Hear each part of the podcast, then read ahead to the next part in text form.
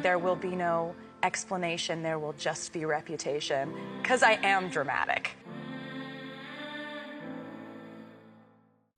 Bonjour, je suis Lila. Aujourd'hui, je suis accompagnée de Rebecca. Bonjour. Je l'avais renvoyée après ses propos inacceptables sur la chanson Out of the Wood, mais elle a expié ses péchés, récité quelques AV Taylor Swift, et la revoilà parmi nous sur le droit chemin.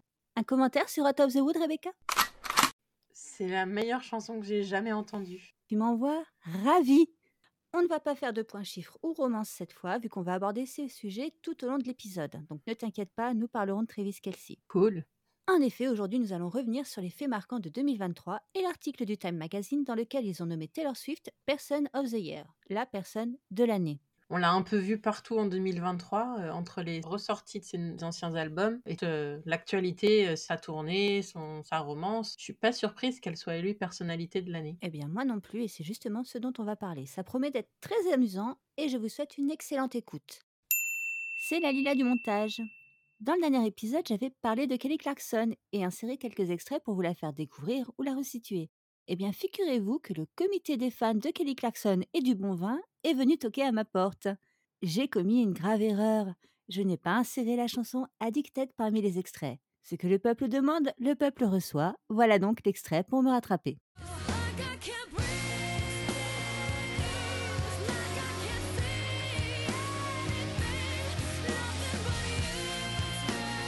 Et maintenant, on peut passer à l'épisode pour de vrai. La surprise générale, pas du tout, Taylor Swift a été nommée personne de l'année 2023 par le Time Magazine. En France, ça peut paraître anodin, mais ce magazine est une institution aux États-Unis. Ce prix est vraiment un honneur immense pour la personne qui le reçoit, et c'est en plus la première fois qu'il revient à un artiste, à tout secteur confondu. Donc pour te donner une idée, dans les derniers numéros, les personnes de l'année étaient par exemple Volodymyr Zelensky, Greta Thunberg, Joe Biden, Angela Merkel, Barack Obama, Mark Zuckerberg, etc., etc. Donc c'est quand même pas mal. Jamais Beyoncé? Non, non, non, c'est la première artiste toujours confondue qui reçoit euh, cette euh, nomination.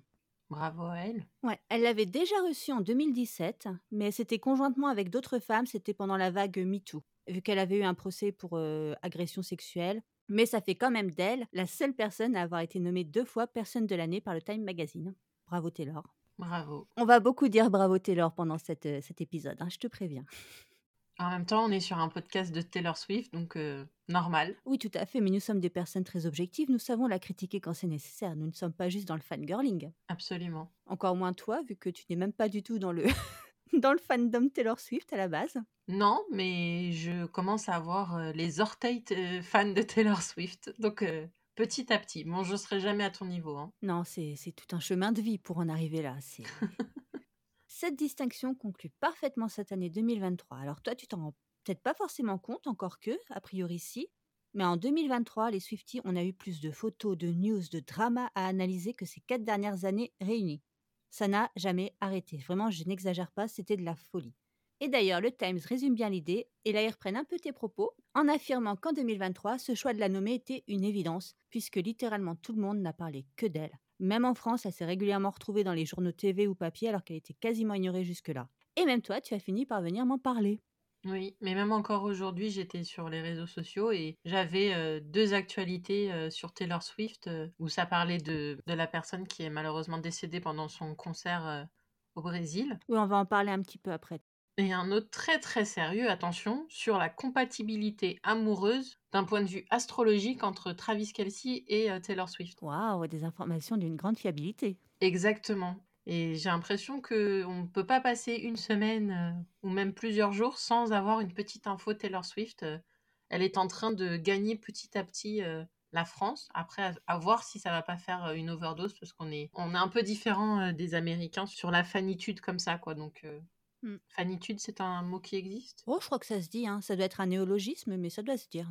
Ben voilà, en 2024, euh, je me ferai rentrer un nouveau mot au- dans le dictionnaire. L'interview du Time Magazine est vraiment longue, donc je ne vais pas me lancer dans une traduction intégrale, je parlerai uniquement des choses intéressantes selon moi, ce qui est donc très subjectif évidemment. Je vais en aborder certaines maintenant, et d'autres quand on fera un petit tour des faits marquants de 2023. Et il y en a des choses à dire.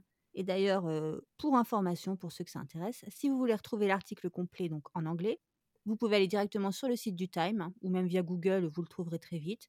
Et si vous voulez aussi profiter de toutes les inserts et tout ce qu'ils ont ajouté dedans qui n'apparaît pas dans l'article en ligne, bah vous pouvez faire comme moi, vous allez sur les applications ou les sites internet des plateformes qui proposent les journaux et magazines. Vous prenez un essai gratuit, vous lisez votre magazine et vous annulez votre essai gratuit. Voilà, merci Huggy les bons tuyaux. Très malin. Alors, pour les Swifties, ce n'est pas juste un article ou un prix, il faut quand même le souligner, c'est la première interview papier qu'elle accorde depuis super longtemps. Il me semble que ça fait 4 ans, ça doit dater de Lover, la sortie de Lover, sa dernière interview papier. Et on peut très logiquement s'attendre à ce qu'elle ne refasse pas ce type d'interview avant au moins aussi longtemps. Donc c'était un événement en soi. Hein. Et du coup, on a le premier photoshoot aussi depuis une éternité. Qu'est-ce que tu as pensé, toi, des photos? Moi, je trouve c'est. Euh, bon, je suis pas la seule à l'avoir remarqué. Hein. C'est quand même très euh, reputation euh, codé. Vraiment, la coupe de cheveux avec les cheveux libres, bouclés, les tenues très noires, le côté un peu ultra sérieux, un peu impressionnant et tout. Ça rappelle beaucoup l'era Reputation, mmh. dans laquelle on devrait revenir dans pas très longtemps. C'est vrai que ça fait très classique noir. Enfin, en tout cas, les photos noires et blanches sont vraiment très sympas. C'est vrai que ça, ça rappelle un peu cette époque avec les lèvres bien rouges. Les lèvres bien rouges, ça a toujours été, mais elle change de rouge à chaque era. Mais elle a toujours les lèvres rouges. C'est juste pas la même nuance. voilà, tu le sauras. Et petit fun fact, je sais pas si tu vois la photo où elle est avec un chat. Oui, c'est son chat? C'est Benjamin. C'est le petit Benjamin. Donc Taylor, elle a trois chats. Il y a Meredith Grey, Olivia Benson et Benjamin Button. On reconnaîtra les références. Donc bah, lui, c'est le plus chou et le plus manipulable des trois. Donc ce n'est pas très étonnant qu'elle ait fait la photo avec lui. Pour rappel, hein, une de ses chattes, elle a été bannie de, des Secret Sessions parce qu'elle attaquait les participants. On adore les chats. Bah, ça se trouve, elle est comme nous, elle aime pas avoir des gens chez elle. Ouais, mais même, tu vois, il y a beaucoup de vidéos de Taylor avec euh, ses chattes où elles sont trop belles, elles sont trop choues, mais c'est des vraies petites pestes, quoi. elles ont leur tempérament. Et Benjamin aussi, du coup, c'est le chaton qu'on voit dans le clip Me.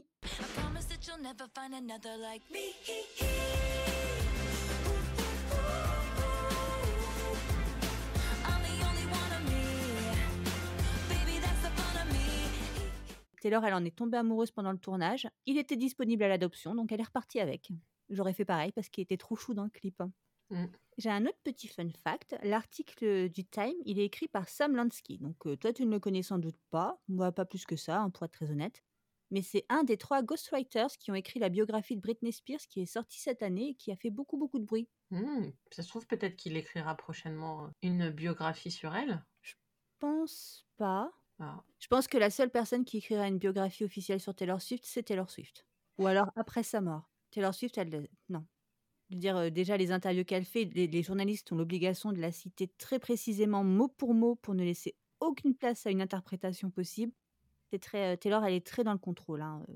Mais en même temps, ça se comprend. Hein. Bah oui. Après tout ce qu'elle a vécu, ça se comprend. Oh, j'aime bien quand tu dis ce genre de phrase. Je te sens tellement plus proche de, des, des Swifties et de moi-même.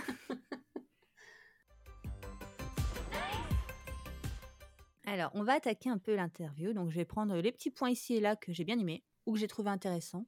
Donc, l'un des premiers points évoqués dans l'article, ça donne d'ailleurs le ton de l'interview. On a Taylor qui dit Donc, toutes les traductions sont de moi.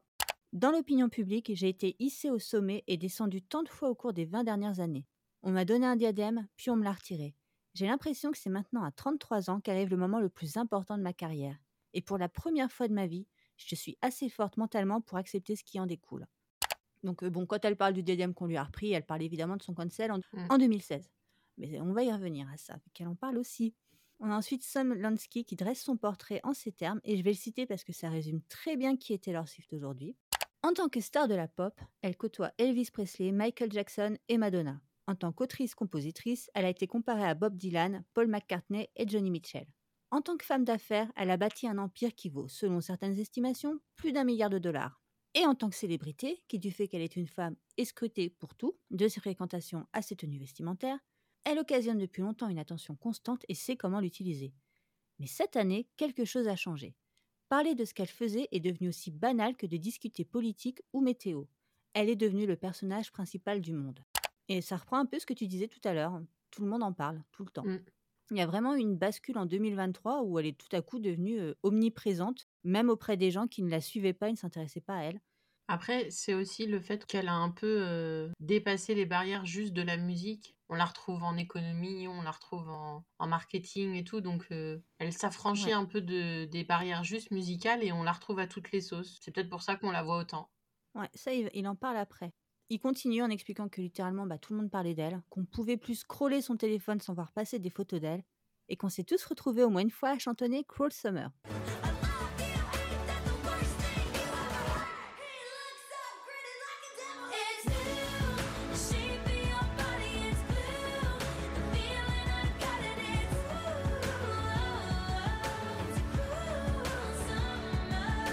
Sais que toi aussi, tu as bien aimé cette chanson. Ouais, je l'adore. Je l'écoute en boucle. Ouais, je l'écoute très souvent aussi. euh. Il parle ensuite du Eras Tour, qui a occupé toute la scène médiatique cette année. Et clairement, ça n'a pas arrêté. Entre le drama avec Ticketmaster, qui a fini au Congrès ou au Sénat, je ne sais plus, j'y reviendrai après, les 66 concerts donnés, les surprise songs, l'annonce de sa tournée internationale à laquelle elle ne cesse d'ajouter des dates. On a ensuite eu le Eras Tour au cinéma, qui a provoqué une mini-crise dans l'industrie cinématographique et a rapporté des millions de dollars.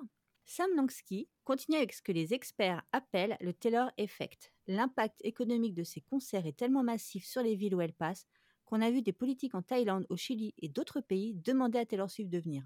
Et pas que sur les pays. Par exemple, dans la chanson You on Your Kid, oh mon Dieu, You on Your Own Kid,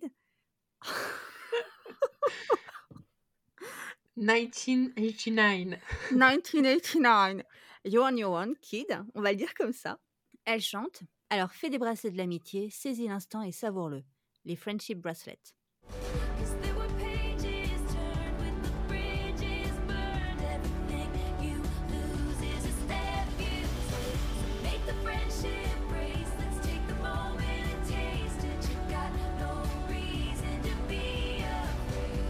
Bon, bah, c'est devenu l'accessoire incontournable de cette année. Moi, on m'en a offert un au cinéma.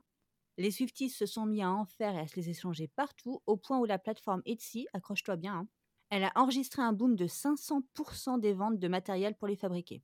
Donc c'est juste énorme. Incroyable. Ouais. Et Sam Lansky conclut ce passage en évoquant sa romance avec Travis Kelsey, qui a occasionné un vrai boom de l'audience pour les matchs de football.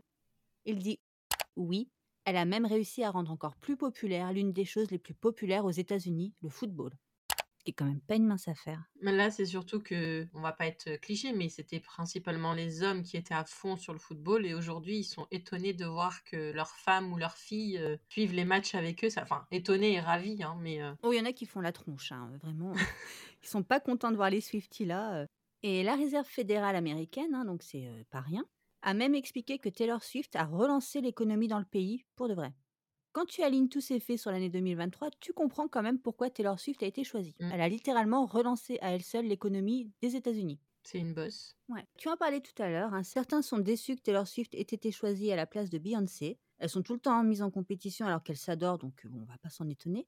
Mais euh, Beyoncé, c'est encore autre chose à mon sens. Elle, elle mériterait pourquoi pas le prix de l'artiste de la décennie, par exemple, parce que sa Mm. carrière, elle est énorme. Ou le prix du meilleur concert, hein, pourquoi pas, ça ce serait euh, purement subjectif, mais ok, admettons. Mais Taylor a eu un impact direct sur l'économie de plusieurs pays. Elle a littéralement occupé toutes les discussions pendant un an et elle a aligné les records de vente et d'écoute les uns après les autres. Et Beyoncé, je l'adore, une femme merveilleuse, incroyable, talentueuse, tout ce qu'on veut, mais son impact, cette année en tout cas, aussi énorme qu'il été, il a été moins énorme que celui de Taylor Swift. Après, euh, Beyoncé, on en entend plus parler en France que Taylor Swift, en tout cas avant. Mais c'est vrai qu'elle n'a pas, euh, elle a pas le même impact. Si elle reste Ouais. vraiment cantonnée à la musique. Elle avait quand même pas mal euh, eu d'impact euh, dans ses positions, notamment sur le racisme et tout. Ouais. Elle a eu des vrais- un vrai impact, mais c'est vrai que au quotidien, c'est pas d'elle dont on parle le plus. Alors, je retourne à l'interview et je vais encore citer Sam Lansky. Mais ce qu'il dit est super intéressant parce que ça résume parfaitement pourquoi les fans de Taylor Swift sont ainsi investis. Et tu me diras ce que t'en penses. Ok. Il se passe quelque chose d'inhabituel avec Swift, sans précédent contemporain. Au fil du temps, elle a exploité le pouvoir des médias, traditionnels et nouveaux, pour créer quelque chose de tout à fait unique. Un monde narratif dans lequel sa musique n'est qu'un élément d'une histoire interactive et en évolution constante. Taylor Swift est l'architecte et l'héroïne de cette histoire, la protagoniste et la narratrice. Et pour moi, c'est vraiment ça, parce que à ce stade, la suivre de près, bah, c'est comme suivre une série dont elle serait l'héroïne. On a tout un univers, on a des secrets, des personnages secondaires récurrents, des gentils, des méchants, des rebondissements, des happy il se passe tout le temps un truc. Et je serais incapable de citer un autre artiste passé ou présent avec lequel comparer ça. En fait, quand moi je pense à Taylor Swift, c'est vrai que j'ai tout de suite un peu l'image de celle qui contrôle la narration du début à la fin. C'est elle qui choisit les images qu'elle veut renvoyer. et je pense que c'est peut-être son cancel qui l'a fait devenir encore plus strict sur l'histoire qu'elle veut raconter et que les magazines doivent raconter. Bah, je vais rebondir du coup sur tes propos en citant Shonda Rhimes. Tu vois qui c'est Shonda Rhimes? Tout à fait. Voilà, celle qui a fait, euh, celle qui est derrière toutes les séries à succès euh, comme Grey's Anatomy et compagnie, Bridgerton. Bridgerton et tout ça, ouais, effectivement.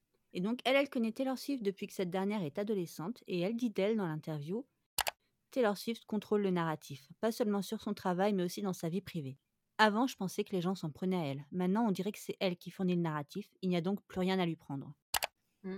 Elle a un peu le même point de vue que toi sur le fait que c'est Taylor qui contrôle vraiment tout le narratif. Forcément, il y a des choses que tu ne peux pas contrôler, mais je pense que s'il y a des choses négatives qui sortent sur elle, elle arrive à relancer euh, derrière une vague de, de choses plus positives pour effacer, quoi.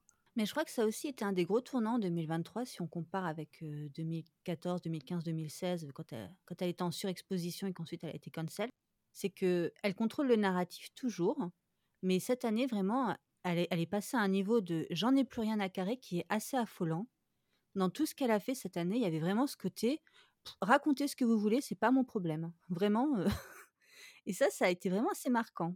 Bah, c'est un peu comme elle disait, euh, comme tu as traduit au début de l'interview, c'est elle a 33 ans, elle a quand même des années maintenant d'expérience de l'industrie musicale et tout. Je pense qu'elle a bien compris les règles du jeu et qu'elle sait y jouer euh, à la perfection en fait. Donc c'est la maturité. Je pense aussi, et ça, elle en parlait un peu dans Miss, Americana, son côté qui veut toujours faire plaisir à tout le monde. Je pense qu'elle a, elle a pas mal bossé dessus et que elle a réussi à dépasser ça et qu'elle elle est plus dans ce besoin constant d'être absolument aimée par tout le monde et que finalement, bah, s'il y a des gens qui l'aiment pas, bah, c'est pas grave. Ouais, en fait, c'est elle a juste laissé derrière elle la petite fille naïve qui veut plaire à tout le monde pour devenir la femme forte qui veut juste faire sa musique et, et raconter son histoire euh, sans qu'elle soit déformée. Puis je pense, après, bon, ça c'est euh, très subjectif, hein, c'est que mon point de vue, mais je pense qu'elle a aussi totalement accepté le fait que bah, y a Taylor Swift, la personne, et puis il y a Taylor Swift, la star, celle que nous on connaît dans le public, et que finalement, bah, les gens qui aiment Taylor Swift aiment le personnage, parce qu'on ne sait pas tout d'elle, hein, évidemment, Bien sûr. et ceux qui n'aiment pas Taylor Swift n'aiment pas le personnage. Et je pense que du coup, elle s'en est beaucoup détachée en se disant, bah, de toute façon, c'est pas moi, c'est le personnage en fait que, que les gens adorent ou détestent. Mais c'est souvent quand même que des artistes parlent de leur euh, célébrité en disant euh, c'est pas moi, c'est un, Mm. c'est un personnage que j'ai créé et tout. Ça me fait penser en fait un peu à Marilyn Monroe. Bon, euh, Ouais. Marilyn Monroe, elle, elle était quand même plus fragile que Taylor Swift, mentalement, je veux dire. Mais c'est, t'as vraiment ce côté, je joue un rôle quand je suis dehors et il y a que mes proches et quand je suis en sécurité que je peux vraiment être moi-même.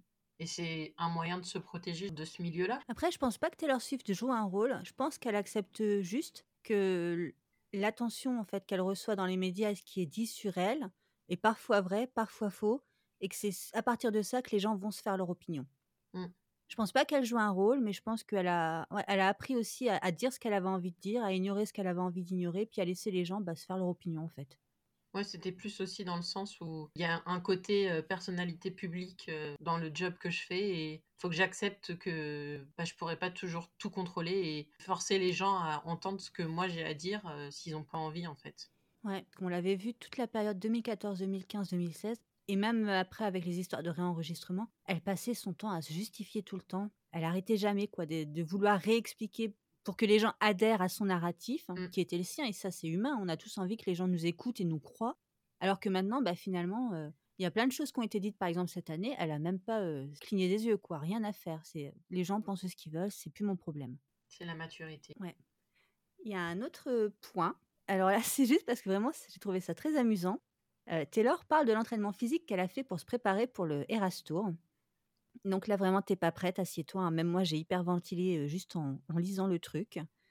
Donc, rappelons que le spectacle dure trois heures, durant lequel elle n'arrête pas de marcher, de danser, de chanter, et elle chante en live. Elle a juste quelques soutiens vocaux ici et là, mais on les entend même pas tellement ils sont rares. Mais c'est vraiment elle qui chante tout du long. Et ça, elle le dit, elle voulait vraiment s'investir à fond parce que, elle l'explique. Les fans ont dû travailler dur pour s'offrir les billets. Je voulais jouer un spectacle qui dure encore plus longtemps que ce qu'ils imaginaient parce que comme ça, je me sens bien quand je quitte le stade. Mm. Et effectivement, euh, pour avoir vu son concert au cinéma, euh, tu sors de là, tu tiens plus debout. quoi. T'as- T'en as pris plein les yeux, ça n'arrête jamais. Vraiment, on a été servi de A à Z. Et donc, son entraînement, tiens-toi bien. Chaque jour, pendant six mois, elle s'est calée sur un tapis de course et pendant trois heures, elle courait sans pause en chantant la setlist du concert. Elle courait pendant les chansons rapides, elle faisait de la marche rapide pendant les chansons plus lentes. Et à ça, tu ajoutes évidemment du renforcement musculaire et d'autres trucs. Elle a aussi fait trois mois de cours de danse en parallèle. Je suis, je suis fatiguée juste à lire cette phrase. Je- Trois heures de course par jour. oh mon dieu, quel enfer. Ouais, mais en même temps, euh, tu fais pas un spectacle de 3 heures comme ça. T'as intérêt à vraiment bien, bien être entraîné et tout. C'est, c'est limite une athlète. hein. Puis elle disait qu'elle voulait vraiment être au top de la forme physique avec euh, connaître par cœur chaque microseconde de chaque micropas de chaque chorégraphie. Parce que comme ça, bah, elle pouvait aussi s'amuser avec le public, euh, des fois dériver un peu ou des choses comme ça, sans jamais perdre la chorégraphie ou ce qui se passait au niveau des chansons, et c'est ça. Ça lui offrait en fait plus de liberté pour être spontanée pendant le tour. Bah, c'est le meilleur moyen que ça devienne naturel et tout et que tu y penses plus. C'est quand tu, Ouais, c'est des automatismes. tu as tellement répété les choses que ça devient euh, naturel. Mais c'est là où je me dis, je suis pas sûre j'aurais pu être une grande star parce que, tu vois, typiquement, euh, courir pendant trois heures, moi, juste déjà courir deux minutes pour, après un livreur ou je ne sais quoi, ou après un bus, déjà, je suis au bout de ma vie. Et je n'ai pas le désir d'apprendre à courir pendant trois heures. Ce n'est même pas que j'en suis incapable, c'est que je n'ai aucun désir de, de savoir faire ça. Ou alors tu Donc fais vraiment, 3 euh, heures de spectacle allongé dans un canapé. Ouais, c'est ça, je m'assois sur une chaise. Et même pas, parce que tu sais que chanter non-stop pendant trois heures, c'est aussi très, très fatigant pour, euh, Ah oui. Physiquement. Ah oui, elle dit aussi, alors ça, ça m'a fait rire, elle dit qu'elle a stoppé tout l'alcool pendant la tournée parce que faire des concerts avec une gueule de bois, c'est pas possible, et je lui accorde. Mais on a quand même eu 1000 photos d'elle, un verre dans la main, cette année. Alors euh, j'ai mis quand même des doutes hein, sur un arrêt complet. C'était peut-être juste ne pas boire d'alcool avant le concert pour être sûr d'être euh, au top de sa forme. Oui, après je pense qu'elle a ralenti et qu'effectivement il y, a des- il y a des semaines et des jours où elle touchait pas une goutte d'alcool, mais euh, pendant ces jours de repos, où on, on l'a vu pas mal de fois un verre à la main en train de profiter de sa vie bien comme il faut. hein. Et elle a bien raison. Peut-être de l'eau, hein. Non, non, il y a des verres, non, non. Et on en parlera après, mais il y a les vies aimées. euh, clairement, elle buvait pas de l'eau. Je te montrerai la petite vidéo à ce moment-là, tu vas voir. Alors, tiens, encore un petit fun fact sur la tournée. La chorégraphe de la tournée s'appelle Mandy Moore, mais ce n'est pas la chanteuse pop des années 2000, hein, c'est une autre Ah. Mandy Moore. Que elle, elle a travaillé sur le film La La Land. Je crois que tu l'as vu, toi. Ouais. Moi non. Et c'est Emma Stone qui l'a recommandé personnellement à Taylor Swift il y a déjà un bon moment. Elle lui avait dit oh bah tiens si tu cherches une chorégraphe euh, à l'occasion, euh, prends-la, elle est géniale, vraiment, vas-y les yeux fermés. Et Taylor Swift s'est souvenu d'elle euh, quand elle a lancé son Eras Tour. Bien, hein. Parce que c'était quand même assez euh, rythmé dans La La Land, donc euh, c'est Ouais. bien. Taylor explique ensuite que rester en forme c'est indispensable pour elle. Elle dit exactement Je sais que je dois monter sur scène, que je sois malade, blessée, que j'ai le cœur brisé, que je me sente mal à l'aise ou stressée. C'est une partie de mon identité en tant qu'être humain maintenant. Si quelqu'un achète un ticket pour mon concert, je vais faire le concert, sauf s'il y a un cas de force majeure. Et en effet, toi, je sais pas si tu auras vu ces images-là, mais euh, cette année, on a vu Taylor mais jouer dans des conditions euh, météorologiques absolument dingues, Ouais, des fois sous des trompes de pluie. hein, vraiment, il y avait des, il y avait une piscine sur scène. j'avais vu ça. Après, elle adore jouer sous la pluie. Elle adore ça. C'est, je pense que c'est son côté drama queen, tu sais, l'eau qui coule, les, grands mouvements de cheveux plein de gouttes, tout ça. Je pense qu'elle adore ça. Et elle a aussi joué, effectivement, euh, malgré un cœur brisé, vu que sa rupture avec Joe Alwyn a coïncidé avec le début de la tournée. Euh, Ouais, elle a, jamais annulé un seul concert, à part euh, bah, celui dont on parlait tout à l'heure. En novembre, pendant une vague de chaleur si intense que l'une de ses fans, Anna Clara Benevides Machado, j'espère que je le prononce bien, a fait un malaise pendant le concert à Rio de Janeiro et en est décédée ensuite. Donc ça, ça avait fait un énorme buzz, même toi t'en as entendu parler. Tout à fait. Et ça a provoqué aussi une énorme colère parce que dans le stade, il y avait une interdiction formelle d'apporter à boire. Donc la seule source d'eau disponible malgré la canicule, c'était des bouteilles de 25 ou 50 centilitres vendues pour genre 10 ou 15 dollars l'unité. Bah oui. Tu- 25 centilitres quand tu es en pleine canicule, que le show dure 3 heures et que tu es amassé dans un stade avec euh, plusieurs dizaines de milliers de gens, c'est inhumain. Ça fait pas grand-chose. Non, c'est une honte. Puis les canicules au Brésil, c'est pas celles qu'on a en France. hein. C'est 100 fois pire avec l'humidité et tout en plus. Moi, je crois que ça faisait une température genre de 60 degrés euh, dans le stade. Inhumain. Et pendant ce concert, d'ailleurs, on avait vu le staff de Taylor Swift hein, qui distribuait des bouteilles d'eau pendant le spectacle. Taylor Swift qui s'énervait de la situation vraiment sur scène. Des fois, elle criait. Elle a interrompu le concert plusieurs fois pour demander à, à des fans qu'elle voyait euh, s'ils allaient bien, parce qu'ils n'avaient pas l'air d'aller bien. Mm. Et à un moment, on la voit même prendre sa propre bouteille pour la jeter à quelqu'un dans le public qui était pas loin de défaillir. Vraiment, c'est scandaleux. Les gens lui ont aussi reproché après parce qu'elle a, elle a pas réagi tout de suite. euh, Enfin, elle a pas réagi tout de suite. Officiellement, donc si c'est pas fait officiellement, ça n'existe pas. Donc les gens lui ont mis plein la figure, comme quoi, ouais, voilà, Taylor Swift, elle a des fans qui meurent pendant ses concerts, elle en parle même pas, blablabla. Mais elle a effectivement quand même mis un mot sur Instagram à ce sujet. Et on a su après qu'elle avait évidemment pris contact avec la famille, qu'elle les avait soutenus financièrement, moralement. Évidemment, quoi, c'est pas non plus une... C'est pas un monstre Taylor Swift, s'il vous plaît. Faudrait pas avoir de cœur ou alors ne pas du tout être au courant. Et du coup, bah, c'est le seul concert. euh, le lendemain, elle a dit non, je fais pas le concert dans ces conditions. Et puis aussi parce qu'il venait de se passer ça, c'était pas. Mm. Donc elle avait repoussé le concert. Et ça avait fait un autre drama. Il y a des fans euh, au Brésil qui avaient planté leur tente devant le stade plusieurs semaines avant pour être sûrs d'être placés devant. Ouais. Euh, les gens ont dépensé des fortunes pour aller la voir. Et du coup, le concert est annulé, enfin repoussé. Ça avait fait un scandale pas possible parce qu'il y a des gens qui disaient mais attendez moi j'ai acheté mes billets d'avion mon billet enfin j'ai payé l'hôtel j'ai tout payé j'en ai pour plusieurs milliers de dollars et euh, Taylor Swift était intervenue si mes souvenirs sont bons. Oui, je crois que c'est elle qui est intervenue. Et du coup, il y a eu des solutions qui ont été trouvées pour que les gens puissent euh, se faire euh, changer leur billet d'avion, retrouver des chambres d'hôtel, et ci et ça, sans frais supplémentaires ni rien. Donc ça, c'était bien fini, Mm. entre guillemets. Taylor évoque ensuite le fait qu'elle continue à honorer sa carrière passée, y compris dans ces aspects qu'on pourrait aujourd'hui trouver embarrassants. Et je vais la citer parce que c'est le genre de phrase qu'on a tous besoin d'entendre ou réentendre. Donc ouvre bien tes grandes oreilles. Non, Mm. ouvre bien grandes tes oreilles. Mes oreilles ont une taille tout à fait normale. Oh là là, non mais c'est on, en- euh, on est le 28 décembre, on est après Noël, on est avant le jour de l'an, on- le cerveau n'est plus là pour personne. Alors Taylor dit chaque partie de vous que vous avez jamais été, chaque phase que vous avez jamais traversée, c'est vous qui l'avez traversée à ce moment-là, avec les informations dont vous disposiez à ce moment-là. Il y a beaucoup de choses que je regarde avec le recul en me disant waouh, il y a quelques années j'aurais sûrement été embarrassée par ça. Mais on devrait être fier de qui l'on est aujourd'hui, de ce que l'on a fait et de ce que l'on a traversé. Je suis tout à fait d'accord avec elle. Ouais, moi, c'est le genre de choses que je me dis souvent aussi quand je regarde en arrière dans ma vie où je me dis, ok, peut-être que ça, j'en suis pas fière, peut-être que ça, j'en ai honte, peut-être que si, peut-être que ça, mais j'ai fait ce que j'ai pu à l'époque avec ce que j'avais. Et puis c'est ce qui a fait la personne qu'on est aujourd'hui, donc euh, faut pas le rejeter. C'est ça. Elle, c'est vraiment son truc et maintenant, elle assume tout. Elle évoque plus loin la manière dont elle a fait évoluer sa carrière en expliquant, et ça, j'ai trouvé ça très intéressant. Enfin, non pas que j'ai appris quelque chose, mais ça m'a semblé intéressant. Je me suis rendu compte que toutes les maisons de disques essayaient de me trouver une remplaçante. Alors je me suis dit que j'allais me remplacer moi-même avec de nouveaux moi. C'est dur d'atteindre une cible quand elle est sans cesse en mouvement. C'est très intelligent de sa part, parce que ça c'est vrai. Dès qu'il y a une chanteuse, un groupe, n'importe quoi qui émerge, toutes les maisons de disques, elles sortent plein d'autres chanteuses au style identique pour, le con- pour la concurrencer. On le voit aussi dans l'édition, hein, dès qu'il y a un livre qui cartonne, les mois suivants, on a exactement le même livre avec juste Ouais. des changements de prénoms qui sortent. C'est euh, tout le temps, c'est du business. Mais comme Taylor change sans cesse de style musical et de style physique, bah, c'est impossible de sortir une nouvelle Taylor. La nouvelle serait démodée avant même la sortie d'un premier single. C'est très malin. Maline la petite. On va rentrer maintenant un petit peu plus dans le drama, car Taylor poursuit l'analyse de son succès actuel en disant quelque chose que j'ai beaucoup apprécié. Ça ne m'a pas échappé que les deux principaux catalyseurs de cette évolution sont deux choses horribles qui me sont arrivées. La première a été d'être cancel, à un point où j'y ai presque laissé ma vie et ma santé mentale. La seconde a été de me faire voler l'œuvre de ma vie par Mm. quelqu'un qui me déteste. Donc elle parle évidemment ici de Kim Kardashian et de Scooter Braun, que l'on avait déjà évoqué dans d'autres épisodes. Scooter Braun l'a haïssé. hein. Donc il a racheté sa musique et il a tout fait ensuite pour l'empêcher de, de pouvoir s'en servir et pour l'empêcher de pouvoir la racheter. Il lui a pourri la vie. euh.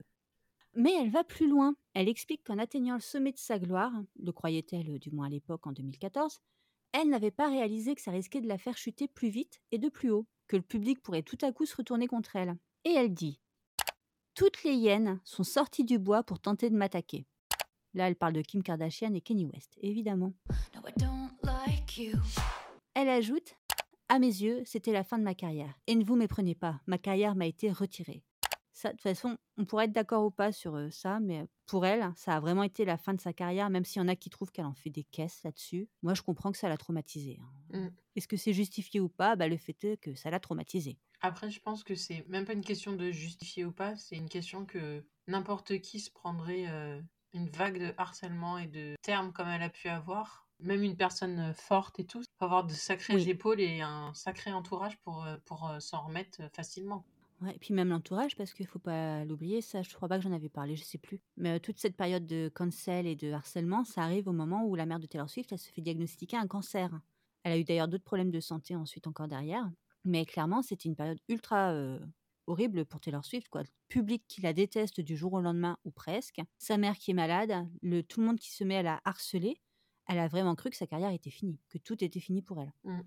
Mais c'est là que le drama commence vraiment ici. Et là, je vais la citer mot pour mot parce que j'ai je trouvais ça vraiment très, très, très intéressant.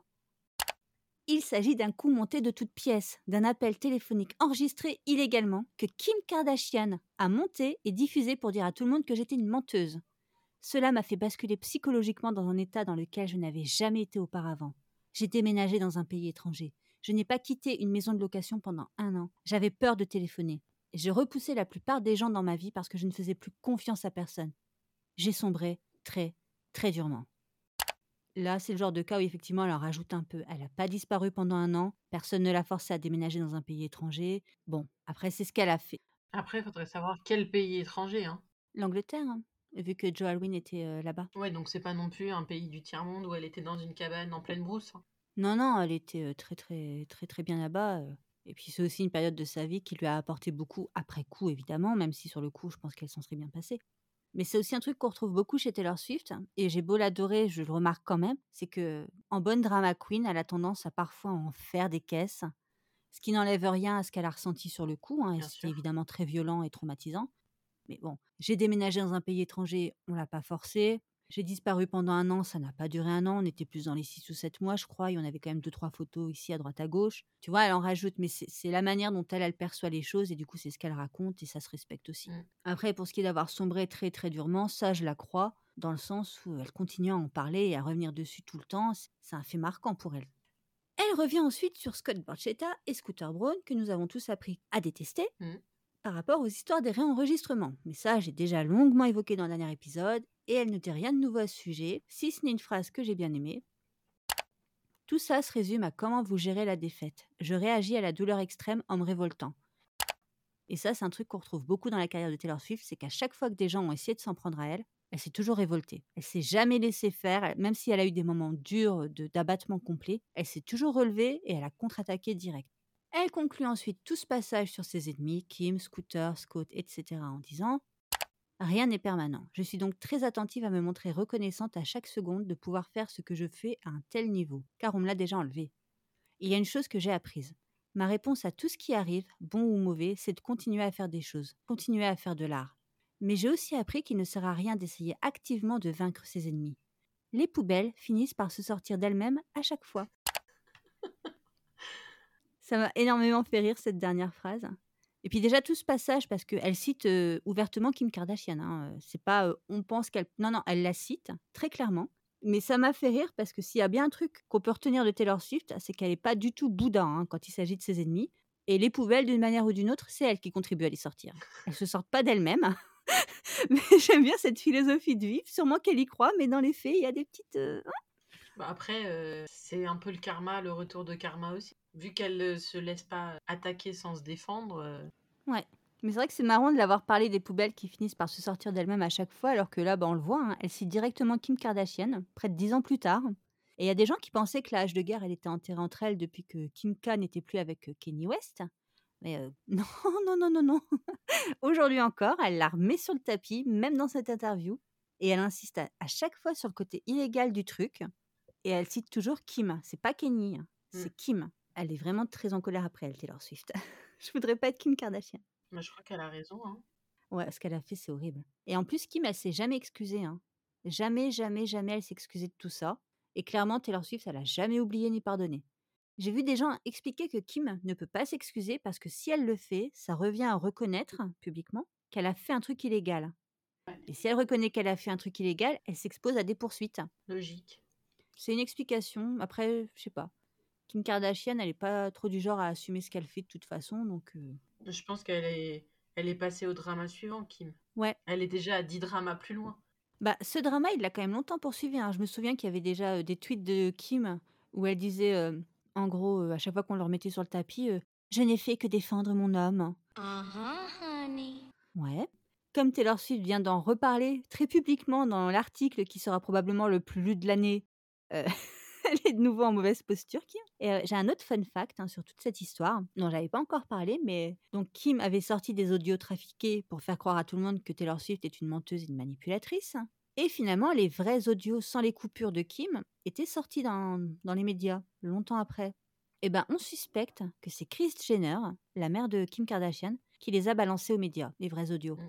Parce que déjà pour jeter Kenny West sous le bus, hein, quand il a commencé à dérailler et que son mariage avec Kim battait de l'aile. Bon, ça a aussi bien entaché Kim hein, quand les vrais audios sont sortis, mais je pense que sacrifier sa fille au passage, c'était un mal euh, pour un bien à ses yeux. Chris Jenner, elle a aucun souci à balancer une de ses filles sous le bus pour éviter que le drama qu'une des autres vient de faire sorte dans la presse. Donc c'est ils règlent leurs histoires en famille comme ça. hein. C'est sympa cette famille. Ouais, ils balancent des scandales sur une des gamines pour éviter qu'un plus gros scandale sur une autre ne sorte. Enfin, tu vois, pour détourner l'attention et tout, c'est très. Puis il y a quand même un truc aussi qu'il faut bien souligner, c'est que et ça c'est sorti dans une vidéo de, enfin de l'émission des Kardashian là, qui date de cette époque, hein, mais ça tourne beaucoup depuis l'interview euh, du Time, où on voit Kris Jenner essayer de convaincre Kim Kardashian de ne surtout pas balancer ses audios trafiqués. Alors elle prend mille précautions, mais on comprend bien que Kris Jenner sait que ses audios sont trafiqués. Et tu vois Kim avec une tête mais insupportable. hein. Tu sais vraiment mes bras croisés, boudeuse, le regard tu sais, défiant, euh, Mm. en mode si si, je vais les sortir, je dois défendre mon homme, hein, blablabla. Et sa mère qui dit mais euh, moi j'aime beaucoup Taylor Swift, j'aime beaucoup sa famille, je m'entends très bien avec sa mère. Est-ce que tu ne pourrais pas juste appeler Taylor pour en parler? Et elle avait vraiment essayé de l'empêcher de faire les de balancer ses audios, mais Kim elle a elle a fait son cochon, elle a refusé de reculer. Revoilà la Lila du montage. Alors pour ceux qui parlent anglais, je vous mets les extraits. Pour les autres, c'est en résumé ce que je viens d'expliquer. On entend la mère de Kim Kardashian qui lui demande de se calmer, Kim qui refuse. Elle explique qu'elle adore sa famille, Kim s'en fiche, et elle insiste sur le fait que Kim devrait appeler Taylor Swift pour régler tout ça, mais Kim refuse encore. I need to come over and. You need to move back here. Enough is enough. Relax. No, I am. I'm loving life. What would happen if you just called Taylor up? I'm sorry, the old Taylor can't come to the phone right now. Why? Oh, because she's dead. Truly, I really do like her. And I really like her team. And I really like her mom. My advice is that you give Taylor a call and try to make amends. Thank you for your lovely advice, You're but welcome. I'm not going to take it. C'est un passage aujourd'hui, c'est du caviar, hein, parce que quand on sait qu'elle a effectivement balancé des audios trafiqués, la voir faire sa tête de cochon là dans la vidéo en disant si si, je vais les sortir quand même, euh, je dois défendre mon homme. Franchement, mais t'as envie de la gifler. Et euh, ça confirme quand même assez bien ce que tout le monde soupçonne, c'est que c'est sa mère qui a fini par balancer les vrais audios. Quelle famille. Quelle famille, tous ces drames. hein. Bref, en 2016, Kim, elle pouvait cancel Taylor Swift. Kim, elle était au top avec son émission, elle était mariée avec Kenny West, qui était un artiste ultra réputé et respecté, et Taylor Swift, c'était une petite country girl, pop girl, qui avait du succès, mais qui pouvait encore être cancel en fait. Aujourd'hui, c'est plus possible. Taylor Swift, euh, tu vois où elle est aujourd'hui, je pense qu'elle est vraiment euh, too big to fail. Tu sais, euh, trop, trop énorme maintenant pour, euh, Ouais. pour qu'on puisse vraiment la descendre définitivement. Mais Kim, elle, maintenant, elle est en perte de gloire. C'est avec ses émissions qui font de moins en moins d'audience, donc euh, la roue tourne à ton nez. Et, euh, et c'est très intéressant de voir ce- cette inversion des pouvoirs, hein, parce que Kim a vraiment tout fait pour détruire Taylor Swift. Elle a réussi sur le coup, mais finalement, ça a été un foirage complet. Et aujourd'hui, c'est Taylor Swift euh, qui tient les rênes de tout ce petit monde et Kim Kardashian qui est plus trop en position de l'ouvrir. Et oui, je disais la roue tourne qui a tourné. Euh, quand Kim a essayé de détruire Taylor Swift, elle avait lancé une vague de harcèlement massif en incitant les fans à mettre des émojis serpents partout. Voilà, le serpent, c'est le vice, c'est le, le mensonge, la manipulation. Un serpent que Taylor Swift s'est ensuite réapproprié complètement dans, dans l'album Reputation. Et ben, quand l'article du Times est sorti, là, avec les propos de Taylor, plein de gens sont allés poster des émojis serpents sur les contenus de Kim sur les réseaux sociaux. Alors, on a toujours les, les gentils, hein, les, les naïfs qui disent euh, C'est pas très gentil de faire ça, Taylor, elle va jamais cautionner un truc pareil. Bitch, please. Alors, euh, moi, je sais pas, mais franchement, je doute que là, Taylor Swift, elle verse une larme sur cette brave Kim hein, qui goûte à sa propre médecine. Le karma, tout ça, tout ça. Mm. Je pense que Taylor se régale là, de voir Kim se prendre encore et toujours ce revers euh, de bâton pour ce qu'elle lui a fait. Vu qu'elle en reparle encore, pour moi, euh, Ouais. elle a la, la rancune tenace, ce qui est compréhensible, mais quand même. Ouais, et je vais conclure cette partie en traduisant la conclusion de Sam Lansky que j'ai trouvée super. Voilà, Taylor Swift m'a raconté une histoire parlant de rédemption, de s'élever, puis de tomber, pour finalement s'élever à nouveau. C'est le voyage du héros. Là, je fais un petit aparté. Ce qu'on appelle le voyage du héros, en fait, c'est la structure narrative qu'on retrouve dans quasiment tous les romans et les films, avec le personnage qui doit vivre plein de déconvenus et de luttes pour à chaque fois apprendre des choses, devenir plus fort, etc., jusqu'à la résolution finale où il sera enfin assez fort pour tuer le méchant. C'est ça le voyage du héros. Mm. Et je trouve que c'est une très bonne, très bonne comparaison pour parler de Taylor Swift, parce que c'est ça. Il poursuit. Je ne lui ai pas dit, dans nos conversations, que d'un point de vue extérieur, ça n'avait pas vraiment ressemblé à ça. Par exemple, quand Look What You Made Me Do, le premier single de l'album Reputation, est sorti, il est arrivé numéro 1 des ventes. L'album s'est écoulé à 1,3 million de copies la première semaine, rivalisant avec 1989. Elle n'avait pas franchement l'air d'une personne dont la carrière avait été enterrée. Elle avait l'air d'une superstar qui utilisait son expérience personnelle avec un succès inédit. J'étais tentée de lui dire, et puis j'ai réfléchi. Qui suis-je pour remettre ça en question si c'est ce qu'elle ressent? Parce qu'au final, elle a eu le sentiment de se faire cancel. Elle a eu le sentiment que sa carrière lui avait été arrachée. Quelque chose en elle est mort et elle en faisait le deuil. Peut-être que c'est ça le vrai effet Taylor Swift. Elle donne aux gens, surtout des femmes et particulièrement des filles, qui ont été conditionnées à accepter le rejet, le gaslighting, les mauvais traitements d'une société qui traite leurs émotions comme sans importance, la permission de croire que leur monde intérieur compte, que le fait d'avoir le cœur brisé, que ce soit parce que vous avez été viré d'une tournée ou à cause d'une écharpe oubliée quelque part dans un tiroir, ou parce que quelqu'un d'autre contrôle le travail de votre vie, c'est une blessure valable, et non, vous n'êtes pas folle d'être énervé à ce sujet ou de vouloir que votre histoire soit racontée. Il a tout à fait raison. On n'a pas à dire aux autres euh, si ce qu'ils ressentent et ce qu'ils expriment, euh, c'est valable ou pas. J'avoue que ça, c'est un truc en tant que femme qui m'a toujours agacée, je pense comme beaucoup de femmes, mais sur lequel je suis de plus en plus attentive, c'est cette manière qu'ont parfois les gens de te dire que tu t'énerves pour rien, que non, mais on s'en fout, non, mais t'en fais des caisses, et blablabla, et blablabla. C'est un truc auquel vraiment je, je suis plus attentive et j'ai trouvé ça très bien que Sam Lansky en parle, parce que punaise, c'est tellement vrai. C'est tout à fait vrai. Les femmes ne réagissent pas, elles surréagissent. On est toujours dans l'excès. Comme si nos, nos émotions n'avaient pas la même valeur que celles des hommes. Elles sont toujours trop. On est toujours trop bruyante, trop. On parle trop, on crie trop, on pleure trop, on est toujours dans le trop. C'est ça. Enfin bref, on va pouvoir attaquer la seconde partie, les faits marquants de 2023. Alors, on va essayer de reprendre un peu euh, tous les faits marquants, là, par ordre chronologique. Cette année, il y en a eu approximativement un par jour, voire par heure, donc je vais clairement pas tout détailler. Mais on va parler de ceux qui ont fait frétiller la Swiftie en moi, pour de bonnes ou de mauvaises raisons. Et je ne vais pas non plus évoquer la longue liste de records battus par Taylor Swift, parce que là encore, c'était du non-stop. hein. Toutes les semaines, il y avait un nouveau record. euh. On en citera juste quelques-uns en passant. Et là, tu vas être contente parce qu'on va parler de Travis Kelsey, évidemment. Mon sujet préféré. C'était un sujet très marquant cette année. Mais on va reprendre les choses dans l'ordre. Donc on arrive, hein, on est en janvier 2023. Le début d'année commence super bien. Taylor, elle est en pleine promo de Midnight. L'album, c'est un carton plein en termes de vente et de streaming. Pour ce qu'on en sait, elle file le parfait amour avec Joe Wynn et elle s'apprête à lancer la tournée.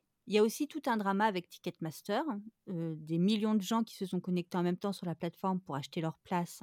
La plateforme a complètement buggé, c'était du grand n'importe quoi. Ça a même été jusqu'au Congrès ou au Sénat, ça a été un scandale absolu. Mais malgré tout, le début d'année commence très bien pour Taylor.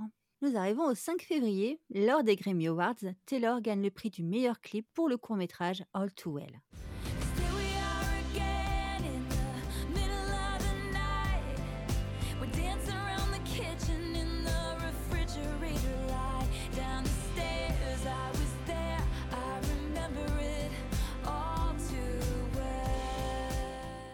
Là déjà, moi j'étais contente, c'est ma chanson préférée, j'ai adoré le court-métrage, donc vraiment C'est vrai qu'il était très sympa. Oui, oui, je me rappelle quand il était sorti, je, je l'avais poussé dans nos conversations avec beaucoup d'insistance, mais vous l'aviez ignoré à l'époque. On n'était pas prêts. Vous n'étiez pas prête. En tout cas, moi, je l'étais pas. Et pourtant, tu as finalement fini par aller le regarder de toi-même. Tout à fait. Et tu l'as aimé. En effet. Il faut quand même le souligner, c'est la première fois qu'un clip réalisé directement par l'artiste gagne le prix du meilleur clip. Donc bravo Taylor, on applaudit.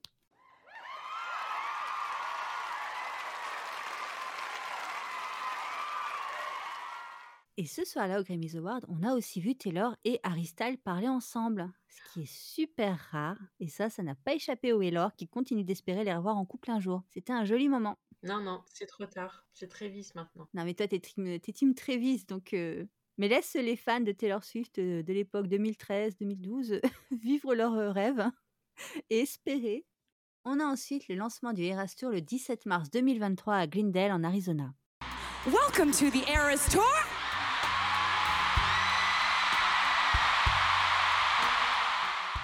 Donc cette tournée, elle va se terminer en fin 2024, je crois. Mais euh, Taylor n'arrête pas d'ajouter des dates, donc euh, j'ai du mal à suivre maintenant, mais en théorie, fin 2024. Et c'est à ce jour la tournée la plus lucrative de tous les temps et la première qui aura dépassé le milliard de dollars de recettes. Elle devrait rapporter à la fin, en tout, plus de 4 milliards de dollars. Trop bien. Ouais, on va rentrer un petit peu dans les chiffres, mais alors euh, accroche-toi. Chaque concert rapporte en moyenne à l'économie locale de la ville 93 millions de dollars entre le merchandising vendu sur place, l'hôtel, les repas, le transport, tout ça. En moyenne, 93 millions de dollars euh, à l'échelle locale à chaque fois qu'elle se produit. Ça vaut le coup, hein.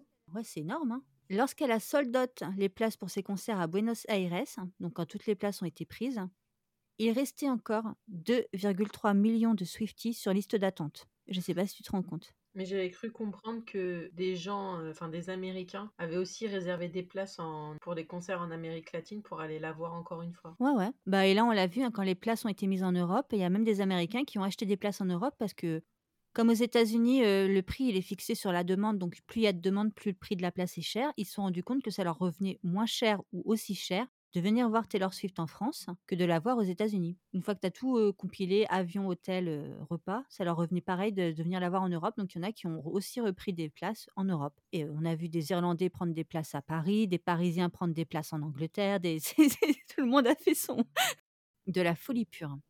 Et les Swifties aussi. Alors c'est vrai que ça c'est un truc, je pense que toi ça t'a pas forcément marqué ni rien, mais quand le Eras Tour est arrivé, les Swifties ont passé nos nuits sur TikTok à suivre les personnes qui streamaient le concert en direct.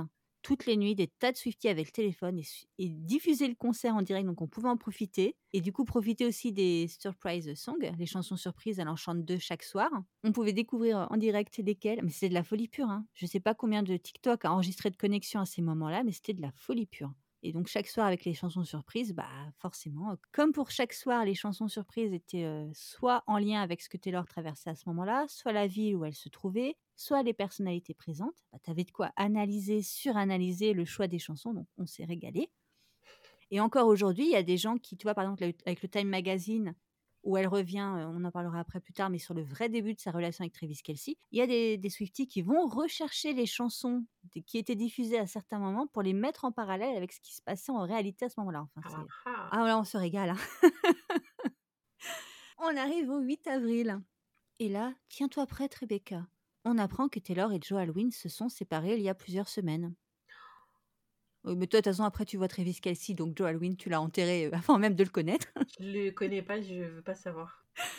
Mais ils étaient quand même ensemble depuis 2017, officiellement en tout cas, vu qu'ils se fréquentaient déjà euh, fin 2016, je crois. Mais il me semble qu'à ce moment-là, c'était juste, on les voyait de temps en temps ensemble, mais il n'y avait rien d'officiel. Et euh, ça avait l'air de super bien se passer. On avait même des rumeurs de mariage qui n'arrêtaient pas de revenir depuis 2020. hein. Tous les deux mois, dans la presse, il y avait une source dirait que. euh, ils s'étaient rendus au Eras Tour. euh, un des premiers soirs, mais du coup, bah, soit ils étaient déjà séparés à ce moment-là, ils faisaient bonne figure pour pas que la séparation entache le début de la tournée, ce qui est à mon avis le cas soit ils se sont séparés juste derrière. Mais pour moi, c'est vraiment la première option, ils s'étaient déjà séparés. Officiellement, c'est une séparation amiable. On connaît la chanson. Ils se sont juste rendus compte qu'ils n'étaient plus compatibles, mais ils gardent beaucoup d'amour l'un pour l'autre, ils resteront amis, bla bla bla bla bla bla bla. Officieusement, bah déjà on a vu tous les amis de Taylor Swift, comme Blake Lively et Ryan Reynolds, qui l'ont aussitôt bloqué sur Instagram. Ah. Ça sent pas vraiment le couple qui reste en bon terme et qui s'est séparé pour euh, une simple petite divergence de, compatibilité. Mhm. Et surtout, bah, on a quand même des détails euh, ici et là dans des chansons comme euh, Bejeweled qui montrent que la relation n'était pas si épanouissante pour Taylor Swift. Familiarity breeds contempt, so put me in the basement when I want the penthouse of your heart. Diamonds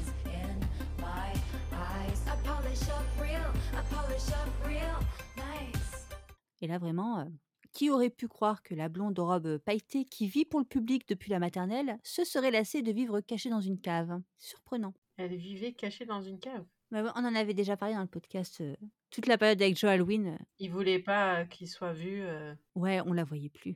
Pour te dire, quand on dit que les Swifties sont, sont particulières, elles sont très particulières. Il y en a une qui a compté le nombre d'apparitions publiques de Taylor Swift pendant sa relation avec Joe Alwyn pour faire le comparatif avec 2023. On a plus de photos de Taylor Swift dehors en 2023 que durant les 4-5 ans qu'elle a passé avec Joe Alwyn. On ne la voyait plus. Elle était aux abonnés absents, elle ne sortait plus de chez elle. Vraiment. Mais bon, la séparation avec Joe Alwyn amène autre chose, et là, ça a été un moment de drame complet pour énormément de Swifties. en avril, on apprend que Taylor sort avec Matty Haley, un Britannique, chanteur du groupe, attention, The 1975, The 1975, je ne sais pas. Je, ne sais pas lire, puis je me fous complètement de ce groupe, donc je ne suis pas allée voir comment elle disait. Et malheureusement, c'est confirmé ensuite, et là, c'est un vrai cirque médiatique. Je sais pas si tu connais ce groupe.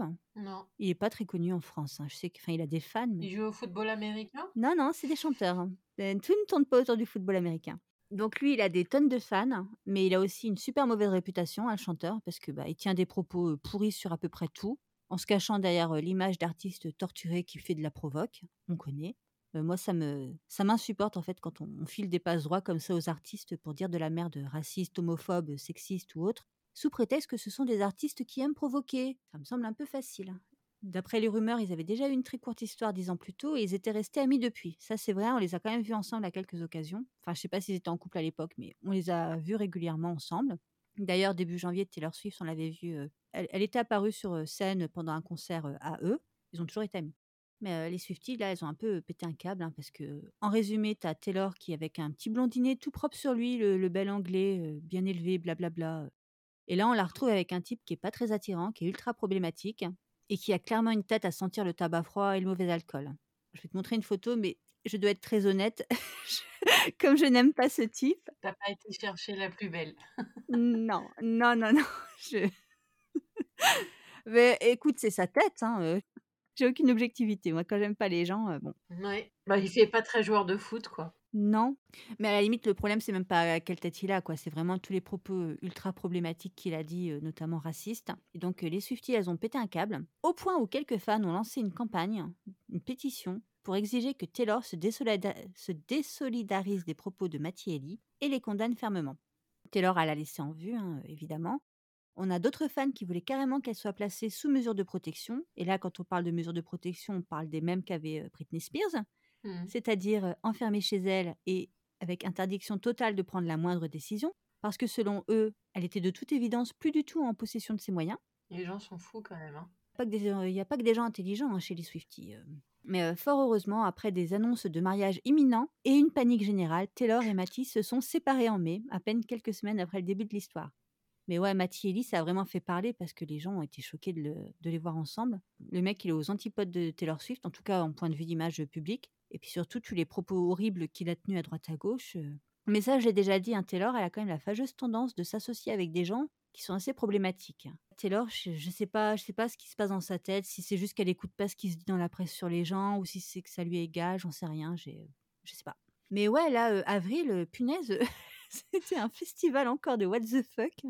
Nous arrivons le 5 mai. Taylor, pendant l'un de ses concerts, annonce la sortie du Speak Now, Taylor's Version, le 7 juillet. Que là, la ressortie, elle était super attendue parce que bah, c'est l'album où elle parle de John Mayer, un de ses ex particulièrement horrible, et elle le termine proprement. On a adoré. Donc Speak Now, il a aussi eu un grand succès, mais moins que d'autres ressorties qu'elle a fait. C'est assez logique parce que là, c'est vraiment les fans de la première heure euh, qui chérissent l'album. D'ailleurs, souvent, souvent, tu peux savoir si une personne, c'est une vraie Swiftie ou si elle vient de débarquer dans le truc en lui demandant c'est quoi ses albums préférés.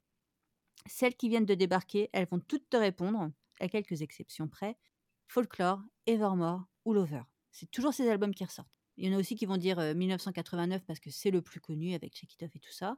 Mais à chaque fois, les nanas, c'est euh, Folklore, Evermore, Lover, c'est leur album préféré. Et c'est comme ça que tu sais que 9 fois sur 10, ça doit être une nouvelle.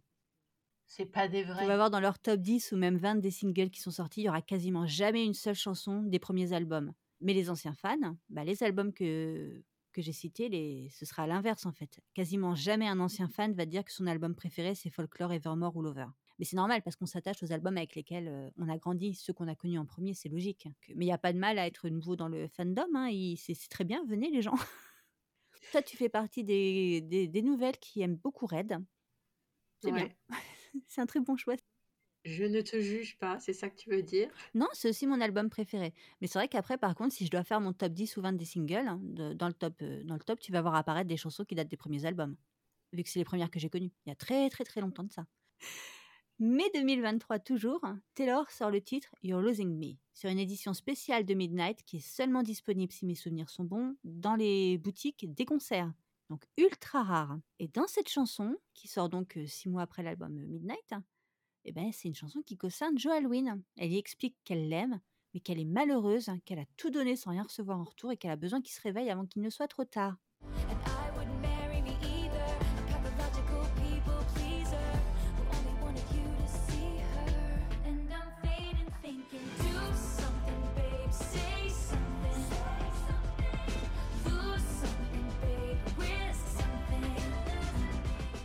Donc c'est une chanson qu'elle avait enregistrée évidemment bien avant la rupture, mais qu'elle euh, publie là en mai 2023, sortie de nulle part. Très certainement parce qu'elle commençait à en avoir ras-le-bol de lui et qu'elle voulait euh, que les gens sachent il n'était pas aussi parfait que tout le monde pensait. Pour les fans purs et durs, ça a vraiment confirmé ce qu'on pensait à ce moment-là de leur relation, c'est que le mec n'était pas du tout engagé, qu'il ne voulait pas la mettre en avant, que, que c'était elle qui, qui faisait tout le travail de couple. Donc ça confirme tout ça, et puis ça confirme aussi le fait bah, qu'elle était largement prête pour le mariage et tout, mais que lui, non. Et cette chanson, on a vraiment lutté, hein, punaise, parce que forcément, quand on a appris qu'elle sortait, mais qu'elle serait disponible seulement sur quelques disques physiques dans des stades, les gens, ils ont pété un câble, ils voulaient l'entendre. Donc on s'est retrouvés là, la nuit sur Twitter à écouter euh, la version d'une fille, une Swiftie, qui est sortie du stade, qui est montée dans sa voiture, qui a mis le CD et qui s'est enregistrée en train d'écouter la chanson pour que les gens puissent l'entendre aussi. La chanson est finalement sortie en streaming là en novembre, mais jusque-là, bah, on écoutait la version pourrie de la fille dans sa voiture ou des versions piratées qu'on a fini par trouver. Mais euh, punaise, quelle année hein, pour les Swifties Ah bah on a fait comme on a pu. Non mais cette année, ça a été du grand n'importe quoi. hein. Il n'y a, pas- y a pas un mois où il se passe pas un truc où les gens euh, ont fait des choses bizarres ou ont pensé des choses bizarres. C'est peut-être pour ça qu'on a l'impression de la voir partout et d'avoir entendu parler d'elle tout le temps. Bah oui, c'est aussi pour tous ces trucs-là qui, faisaient que les gens ne parlaient que d'elle tout le temps, ça c'est clair. On arrive en juin 2023. Et, et dis-toi que là, vraiment, je, je ne dis pas tous les faits, hein, j'ai seulement pris les marquants. en juin 2023, quatre ans après la sortie de l'album Lover, le titre Cruel Summer est enfin balancé en single aux radios.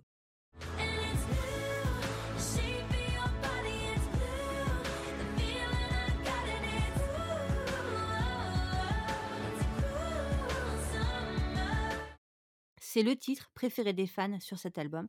Ça faisait 4 ans qu'on réclamait qu'il sorte enfin en single et qu'il y ait un clip. La chanson est enfin sortie dans les radios, 4 ans après, et sans surprise, bah, ça a été un carton phénoménal. Mais cette chanson est tellement énorme, je comprends pas qu'ils en aient pas fait un single. Mais il y a tout le temps sur les albums de Taylor Swift des chansons qui sont pas du tout mises en single, qui sont les préférées des fans. Et Taylor Swift fait d'autres choix. Comme All Too Well, hein, ça n'a jamais été un single. C'était vraiment le favori euh, secret des fans. Et là, Cruel Summer, pareil. J'aime beaucoup cette chanson. Ah, j'adore Cruel Summer.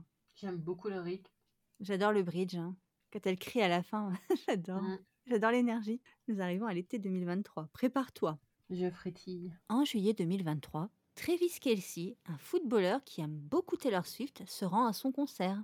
Le 26 juillet, lors d'un épisode du podcast qu'il anime avec son frère, il parle de cette soirée. Et ça aurait pu en rester là, sauf qu'il dit qu'il avait passé une super soirée, mais qu'il était super déçu.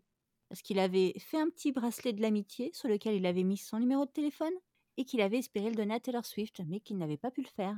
J'ai envie de dire, c'était beau de croire quand même que parce que tu mets ton numéro sur un bracelet, euh, la personne va l'avoir. Mais bon. Bah après, il est connu quand même, Travis Kelsey. Nous, on le connaissait pas encore, mais aux États-Unis, c'est un des footballeurs les plus connus de la NFL. Donc, c'est pas non plus personne. Donc, effectivement, il a, d'ailleurs, il avait pu aller se rendre jusque euh, au coin, euh, pas VIP, les, les loges. Donc, il avait demandé concrètement. Il avait été jusque-là. Il avait demandé s'il pouvait lui parler, mais les gens avaient dit. Enfin, le staff avait expliqué que Taylor devait reposer sa voix après le concert et que donc elle pouvait pas parler. Donc, il l'avait pas rencontré. Il n'avait pas pu donner son numéro de téléphone, mais il, avait fondé de grands espoirs. Mm. Et là encore, ça aurait pu en rester là. Mais les Swifties, sont, bah, on en avait déjà parlé dans le tout premier épisode. hein, pourquoi tout à coup les Swifties ont dit Oh mon Dieu, il faut absolument que ça se fasse. hein. Parce que bah, il est beau, il est riche, il a une super carrière, il a l'air adorable, que des bonnes ondes. Tout le monde s'est jeté sur le sujet. On a parlé que de ça pendant tout juillet, hein, tout août, tout septembre, tout octobre, tout novembre et tout décembre. Mais voilà, fin juillet, on en était là. Il parlait de ça dans son podcast et il était très déçu, le pauvre petit chou. Mais on y reviendra après. Mm. Là, dans les événements un peu what the fuck de l'année, le 28 juillet 2023, un tremblement de terre d'une magnitude de 2,3 est enregistré à Seattle. Après analyse, les experts se rendent compte que ce n'est pas un phénomène naturel. Hum, hum. En fait, c'est les sautillements des fans de Taylor Swift pendant le concert qui ont provoqué ce tremblement de terre. Ils sont forts, ces Swifties. C'est un des trem- bah, c'est le tremblement de terre le plus fort qui a été enregistré à Seattle ces dernières décennies. Elles sautillaient tellement qu'elles ont que ça a été enregistré par les appareils et tremblement de terre d'une magnitude de 2,3. Bon, on n'est pas non plus sur un tremblement de terre où les- les- tu te caches sous la table et tu pries pour ton salut. Mais en même temps, vaudrait mieux pas parce que ça voudrait dire que peut-être que le stade il serait effondré ou autre. Donc, euh, Ouais, là, ça aurait été un autre événement euh, qui aurait certainement marqué l'année, mais pas pour les bonnes raisons. Mm. Le 22 août 2023, Scooter Braun se prend un retour de karma cosmique. La nouvelle sort dans la presse, le FBI enquête sur lui et toutes les stars balancent Scooter Braun à la poubelle. Le mec est fini.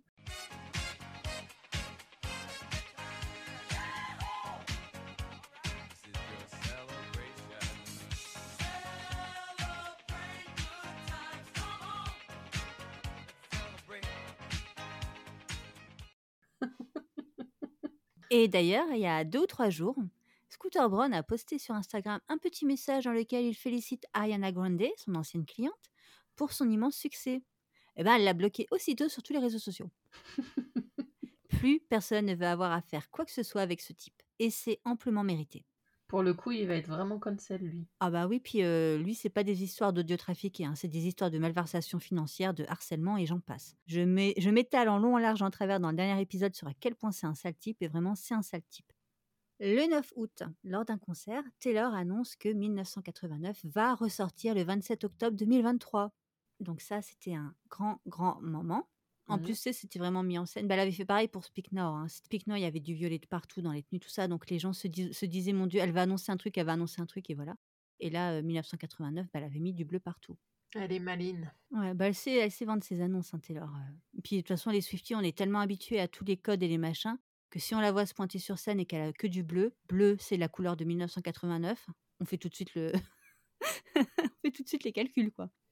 Euh, je crois d'ailleurs que c'est ce soir-là, le 9 août, ou peut-être la veille, ou le lendemain, je ne sais plus. On a vu Carly Kloss se pointer au Eras Tour. Donc ça aussi, j'en parlais dans le dernier épisode. Carly Mhm. Kloss qui s'est fait violemment jeter par Taylor Swift après qu'elle ait balancé à Scooter Braun qu'elle pouvait aller acheter les albums de sa meilleure amie. Scooter Braun, le pire ennemi de Taylor. Donc elle Mm. s'est pointée au Eras Tour. Ça a été l'hilarité générale, vraiment. Parce que non seulement elle s'est pointée sortie de nulle part, mais elle n'était pas dans les coulisses, enfin elle n'était pas dans les trucs VIP, elle était euh, dans les tribunes avec euh, tous les pécores, je le dis affectueusement. hein. Donc vraiment, tout le monde s'est moqué d'elle. Après, elle a dit non, mais si j'étais invitée, blablabla. Mais on sait très bien qu'elle n'a pas été invitée. Elle n'est même pas restée jusqu'à la fin. C'était. euh, Il y a même eu des gens derrière qui ont vendu des t-shirts sur lesquels c'était marqué euh, J'avais de meilleures places que Carly pour le Eras Tour. Vraiment, tout le monde s'est foutu d'elle. La pauvre. Le karma encore sévi. Ah bah là, euh, pour le coup, Carly Kloss, c'est celle qui a artisane de son propre malheur. hein.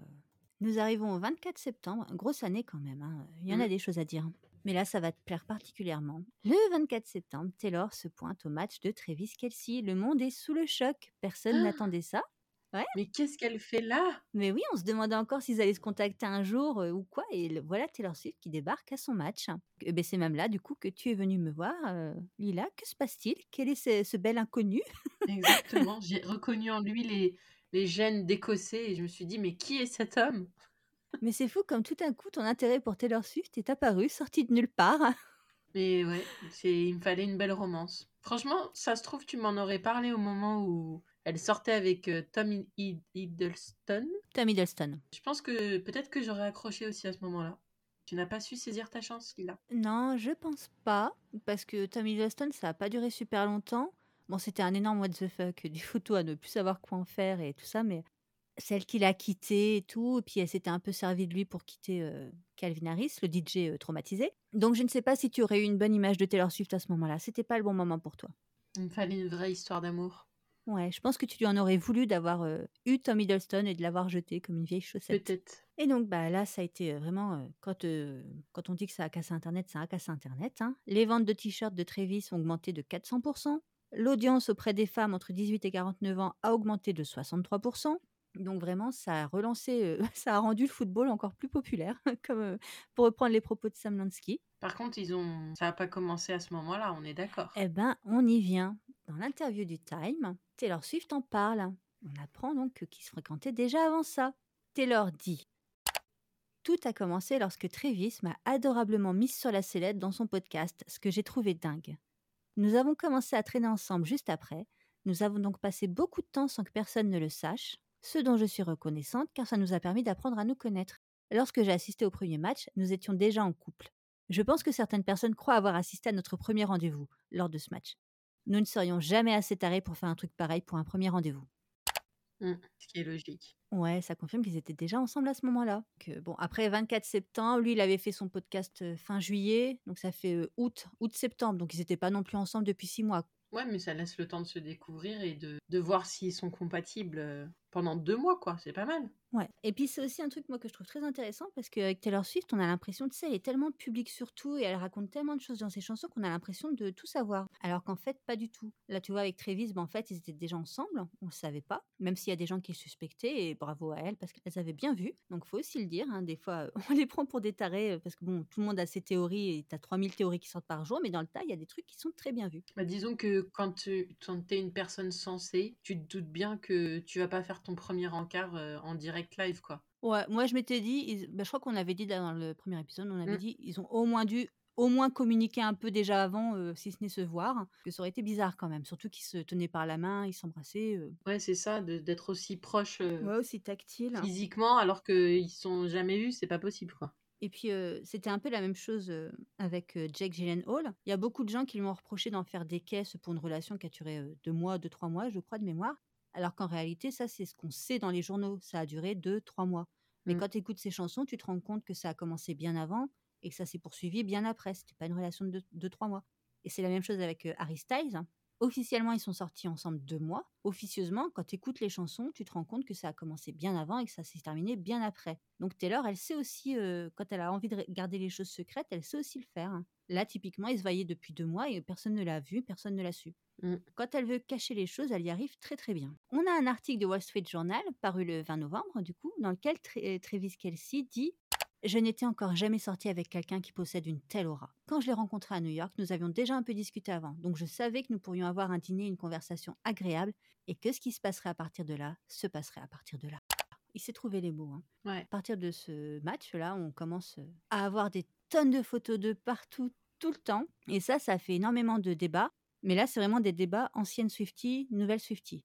C'est-à-dire que les nouvelles Swifties sont à fond. euh, c'est bizarre qu'elle s'expose à ce point. C'est forcément euh, une opération marketing. euh, pendant des années, on ne l'a pas vu avec Joel Wynn et là, on la voit tout le temps. Donc, c'est forcément un coup monté pour les médias, blablabla. Mais euh, les vieux fans, on se rappelle très bien que c'était exactement ça pour toutes ces anciennes relations et qu'en fait, bah, c'est Joel Wynn qui était la normalité. Enfin, elle, apostrophe, anormalité. Donc, euh, avec euh, Travis Kelsey, en fait, c'est quasiment un retour à la normale. Et surtout si elle peut euh, sortir et sans avoir de crise de jalousie de son mec, c'est bien. Joel Wynn, il lui faisait pas des crises de jalousie, je pense pas du tout. Crois il était plus dans ce truc ultra discret, ultra euh, personne ne doit voir, ne doit savoir. euh. Quand tu sors avec Taylor Swift, tu sais qui est Taylor Swift, tu sais à quoi tu t'engages. Mm. Tu peux pas prendre une partie de la personne et laisser l'autre de côté, tu prends le tout. Et ça, c'est un truc qui a été beaucoup apprécié au sujet de Travis Kelsey, c'est que lui, bah, il s'est lancé en acceptant de prendre le tout, tout ce que ça impliquait. Ce qui veut pas dire qu'il va tout trouver cool, hein, j'imagine qu'il y a des trucs qui doivent le saouler, mais il accepte, euh, c'est le jeu, quoi. Il fait avec. Mm. C'est pour ça que l'analyse de, leurs horoscopes, euh, enfin de leurs signes astrologiques dit que ils sont euh, très équilibrés, Ah oui. ils sont compatibles. Ah bah écoute, si l'horoscope le dit, c'est forcément vrai. Exactement. Taylor Swift, elle revient sur ce sujet dans le dans l'interview du Time et elle dit Quand on dit qu'une relation est publique, cela signifie que je vais le voir faire ce qu'il aime, que nous nous voyons, que d'autres personnes sont là et que nous ne nous en soucions pas. À l'inverse, il faut faire beaucoup d'efforts pour s'assurer que personne ne sache que l'on fréquente quelqu'un. Et nous sommes tout simplement fiers l'un de l'autre. Là, c'est clairement un tacle en- envers Joe Alwyn. hein. Mm. Parce que dire euh, bah, que quand tu es avec quelqu'un, bah, ça signifie que tu vas le voir. Puis ça, tu te caches pas parce que tu es fier de lui. Alors que à l'inverse, quand tu es avec quelqu'un que tu dois garder secret, c'est beaucoup d'efforts. Et puis ça enlève la notion de fierté. Et on a toujours dit, les Swifties, que Joe Alwyn n'avait jamais été fier d'elle. Mm. Donc c'est clairement pour lui qu'elle dit ça. Ça confirme ce qu'on pensait, donc on est contente. et on a aussi euh, Travis qui dit ici et là, bah effectivement qu'il est fier d'elle. hein. À quel point Taylor elle est super intelligente, vraiment il boit ses paroles, il apprend plein de choses à son contact.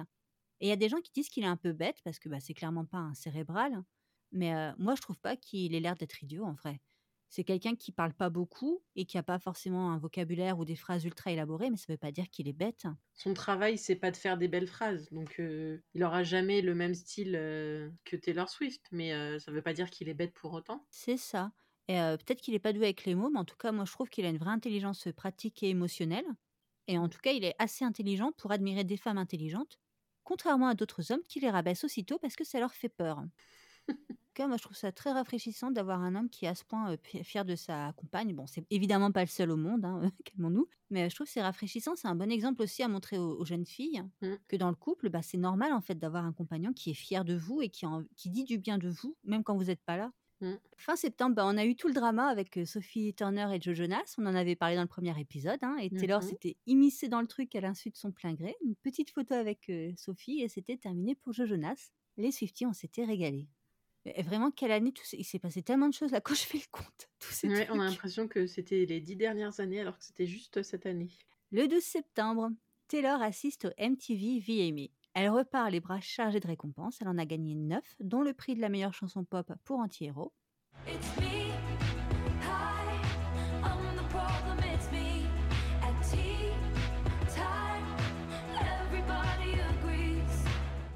On l'a aussi vue danser sur des Demi Lovato. Ceux qui ont écouté le dernier épisode se souviendront d'elle. Et boire plus que de raison sous le regard affolé de Tripane, son attaché de presse, qui a tenté de lui refiler de l'eau sans grand succès. C'était un moment incroyable. Elle a aussi égaré quelques diamants sur place hein, pendant la soirée, mais je crois qu'ils ont été retrouvés. Ah. C'était une soirée mémorable. Non mais Taylor Swift et Méché, de toute façon, c'est toujours euh, un grand moment. Donc je te montre la vidéo et je mettrai un lien dans la description pour ceux qui veulent voir. Donc là, c'est Taylor toute la soirée complètement euh, beurrée. tu la vois galérer à essayer d'attraper ses verres. Tu vois Tripen à un moment qui arrive et qui remplace son alcool par de l'eau et tu vois Taylor qui fait la tronche. c'est hilarant. Elle a vécu sa meilleure soirée. Cette soirée, c'était du grand n'importe quoi. Ça a été ça tout le long de la soirée. Quoi. Tu la voyais danser, tu la voyais avec ses verres d'alcool et tout. C'était hilarant, vraiment hilarant. Donc euh, là, on s'était encore régalé avec les Swifties, vraiment. Puis en plus, elle avait gagné plein de prix, donc on était contents. Et je la trouvais absolument canon dans cette robe. Il y a des gens qui n'ont pas aimé, mais alors moi, cette- je la trouve Mm. ultra canon avec ses, ses cheveux relevés, la robe et tout, le découpage de la robe et tout ça, j'ai adoré. La découpe de la robe, plutôt, on dit. Donc un grand moment, un commentaire à faire. Bah, je pense qu'elle a passé une très bonne soirée, qu'elle était vraiment à fond. Mais je l'avais déjà vue dans d'autres vidéos ou pendant des... ce genre de soirée où elle est vraiment. euh, elle, euh, elle vit la soirée, les, les, les chansons des autres et tout. Elle connaît les paroles, euh, elle danse. euh. Ah oui, d'ailleurs, on s'est toujours beaucoup moqué d'elle, hein, d'où aussi le Check It Off. hein. Taylor Swift, elle adore danser, elle est toujours, tu la vois dans les, dans, dans les soirées et tout, c'est toujours, elle est toujours debout, elle est toujours en train d'encourager et d'applaudir les autres qui montent sur scène, elle est toujours à fond dans le Mm. truc. quoi. Elle n'est pas du tout euh, prétentieuse à rester assise, à faire la tronche, euh, à taper du bout des doigts euh, dans ses mains. Elle est à fond dans le truc, quoi. Et elle s'en fiche, elle sait qu'elle va être filmée, et elle s'en fiche. Mais cette soirée, je crois que ça a battu tous les records quand même. Là, c'était. Là, on est vraiment dans le côté euh, 2023. Taylor Swift, elle a dit qu'elle en a plus rien à carrer de rien. Elle y va, elle s'amuse. Les gens en pensent ce qu'ils veulent. Elle a raison. Ouais, le 13 septembre, le lendemain, donc euh, c'est la sortie officielle du Eras Tour au cinéma. Et là, on a vu Beyoncé débarquer à l'avant-première. Ça aussi, on en avait parlé. Ça a cassé Internet. Mm. Et donc, le Eras Tour, c'est un énorme carton au box-office. 250 millions de dollars de recettes. Et surtout un séisme pour l'industrie cinématographique. Et donc là, je la fais très rapide. hein, parce que normalement, quand tu fais un film, tu as les personnes qui font le film, tu as les salles de cinéma qui diffusent le film, et entre les deux, tu as les studios qui vont assurer la promo, qui vont s'assurer que les salles de cinéma diffusent bien le film, etc. etc. Mais Taylor Swift, elle n'a pas besoin qu'on lui fasse sa promo. Mm. Donc ce qu'elle a fait, c'est qu'elle a viré les studios de cinéma de l'équation, elle a fait le film avec ses propres moyens et ses propres équipes, et elle a travaillé directement avec les salles de cinéma pour le distribuer. Ce qui veut aussi dire qu'au lieu d'avoir les recettes divisées entre trois acteurs, elles sont divisées entre deux acteurs. Donc beaucoup, beaucoup plus d'argent à la clé. Elle les a dégagées de l'équation. Elle en parle dans l'interview du Time, elle dit On a rencontré des studios, on a rencontré toutes les plateformes de streaming, et on a évalué comment ils percevaient le projet et l'estimaient, et s'ils avaient de grands espoirs et rêves à ce sujet. Au bout du compte, j'ai fini par faire ce que j'ai tendance à faire maintenant, c'est-à-dire parier sur moi. Moi, je trouve assez intéressant le côté. euh, elle, voulait voir si les gens, tu sais, si les studios et tout ça, allaient estimer le projet, en fait, s'ils allaient avoir euh, plein d'idées à ce sujet, s'ils allaient être hyper optimistes et ci et ça. Puis elle s'est dit, bah en fait, euh, ce qu'il propose, euh, je trouve c'est nul, donc moi je vais le faire moi-même à ma façon, et puis voilà. Mais c'est bien parce que c'est des entre les distributeurs, les producteurs et tout, c'est des vieilles ententes depuis que le cinéma existe, on va dire. Donc c'est bien qu'elle redistribue un peu les cartes et qu'elle leur fasse comprendre que elle a pas besoin d'eux. Ouais, après, euh, bon, c'est Taylor Swift, hein, il y a d'autres personnes qui pourraient juste pas s'en passer en vrai. Elle dit que c'est son père qui lui a soufflé l'idée en lui demandant Mais pourquoi est-ce qu'il devrait y avoir un intermédiaire, Taylor? Et elle a répondu Effectivement, pourquoi? Et on a Christopher Nolan, le réalisateur de films que tu connais comme Oppenheimer, la trilogie Batman, Dunkerque, Inception, Mm. Interstellar, etc. etc. Et ben, il l'a félicité pour son culot. Et euh, c'est d'ailleurs pas le seul grand réalisateur à avoir regardé ça euh, les yeux tout ronds, en se disant que c'était du génie et que, ouais, il serait peut-être temps de faire pareil en fait. Exactement. Et d'ailleurs, le Eras Tour, c'est le, enfin, le concert diffusé au cinéma qui aura rapporté le plus d'argent de l'histoire. Le 27 octobre, la ressortie de 1989, Les Voltes, la folie totale. Mais on en a fait euh, trois épisodes, donc je vais pas revenir dessus sur la sortie de 1989. Mais ouais, encore un énorme moment avec toutes ces chansons nouvelles sur Harry Styles, le, tout ce qu'on a appris en plus sur leur relation et ci et ça. On en parle encore. Il y a encore des Swifties qui sont en train de décrypter le tout là, qui continuent. Début novembre 2023, vers euh, 9, 10 ou 11, je ne sais plus, et flemme d'aller rechercher, on a Travis Kelsey qui s'est pointé au Eras Tour. Mhm. Taylor, en l'honneur de Travis Kelsey, a changé les paroles de Karma. Au lieu de dire euh, Karma, c'est le type sur l'écran, elle Karma takes all my friends to the summit. Karma is the guy on the screen, coming straight home to me. dit le Karma, c'est le type euh, des Chiefs, son équipe, hein, qui se pointe euh, chez moi à la fin de son match.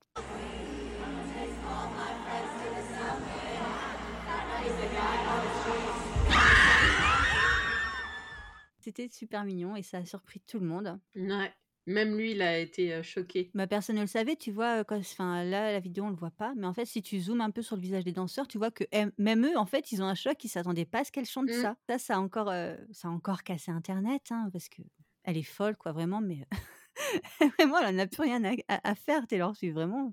Elle change les paroles de ses chansons en plein milieu d'un concert euh, pour faire coucou à son mec. Tant- Écoute, ok. Bah, c'est aussi, euh, évidemment, après ce concert-là, où on la voit à la fin du concert se précipiter dans les bras de Travis Kelsey. Ouais. Ça aussi, je l'ai vu 50 fois. Ah, on s'en lasse pas. Ils sont trop mignons tous les deux. Ouais, ils ont l'air tout choux, hein, vraiment. euh. Mm. Ça encore, ça avait cassé Internet. hein. On la voit courir, comme dans les comédies romantiques, hein, on la voit courir dans les bras de son homme qui attend. C'est C'est mignon. En novembre 2023, le magazine Forbes classe officiellement Taylor Swift dans la liste des milliardaires.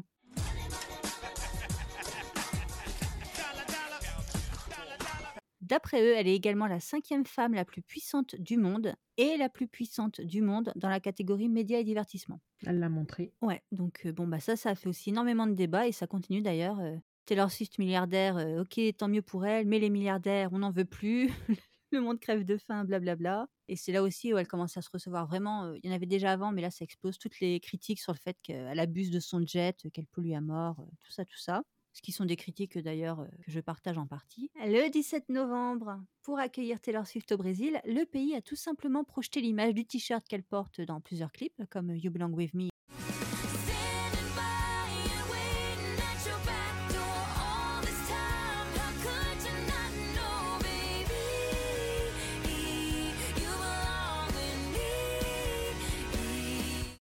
me do.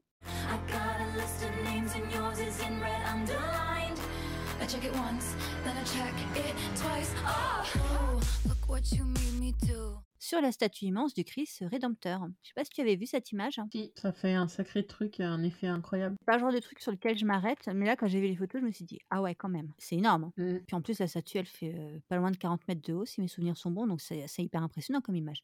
Ouais. Faut quand même le dire, c'est pas un truc qu'ils ont fait exceptionnellement pour elle. Ils font ça pour euh, beaucoup d'événements euh, spéciaux comme une Coupe du Monde, etc. Mais bon, ça reste quand même un énorme honneur. Le 29 novembre, alors là, c'est encore des trucs de Swifty qui vont pas forcément te parler, mais écoute.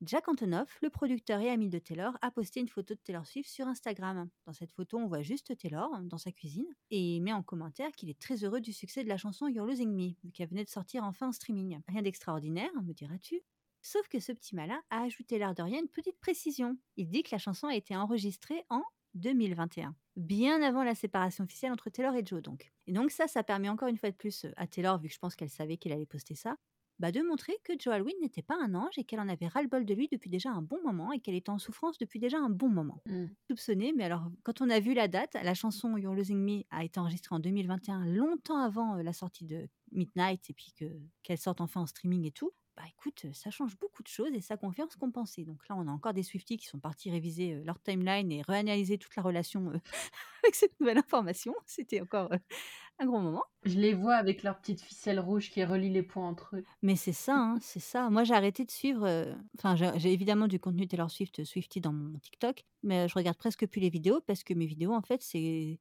analyse sur analyse sur analyse sur analyse. En fait, chacun a son analyse, chacun fait des, des- des liens entre des trucs et des ci et des ça, et en fait, ça devient littéralement n'importe quoi. Et euh, au bout du compte, mais ça fait partie de l'univers Taylor Swift, en fait, c'est qu'au bout du compte, tu as tellement d'informations à relier les unes avec les autres que tu peux finir par faire dire tout et n'importe quoi à tout et n'importe quoi. Donc, euh, je m'en suis pas mal Ça, éloignée.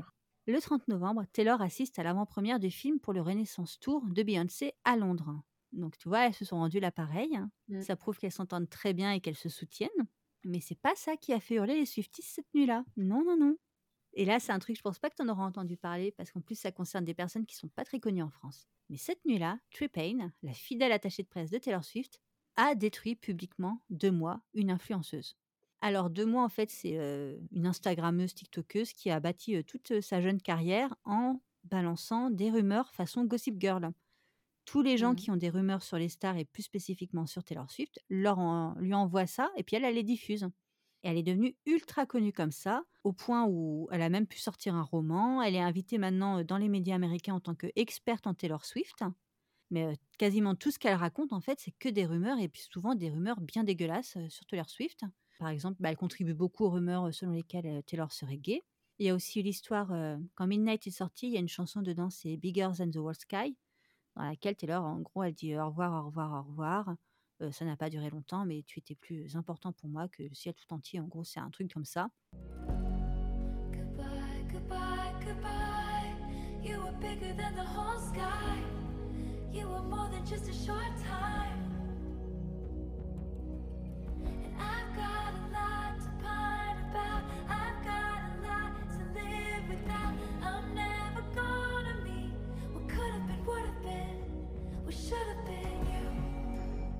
Et là, tout le monde a dit Oh mon Dieu, c'est une chanson où Taylor Swift parle de sa fausse couche.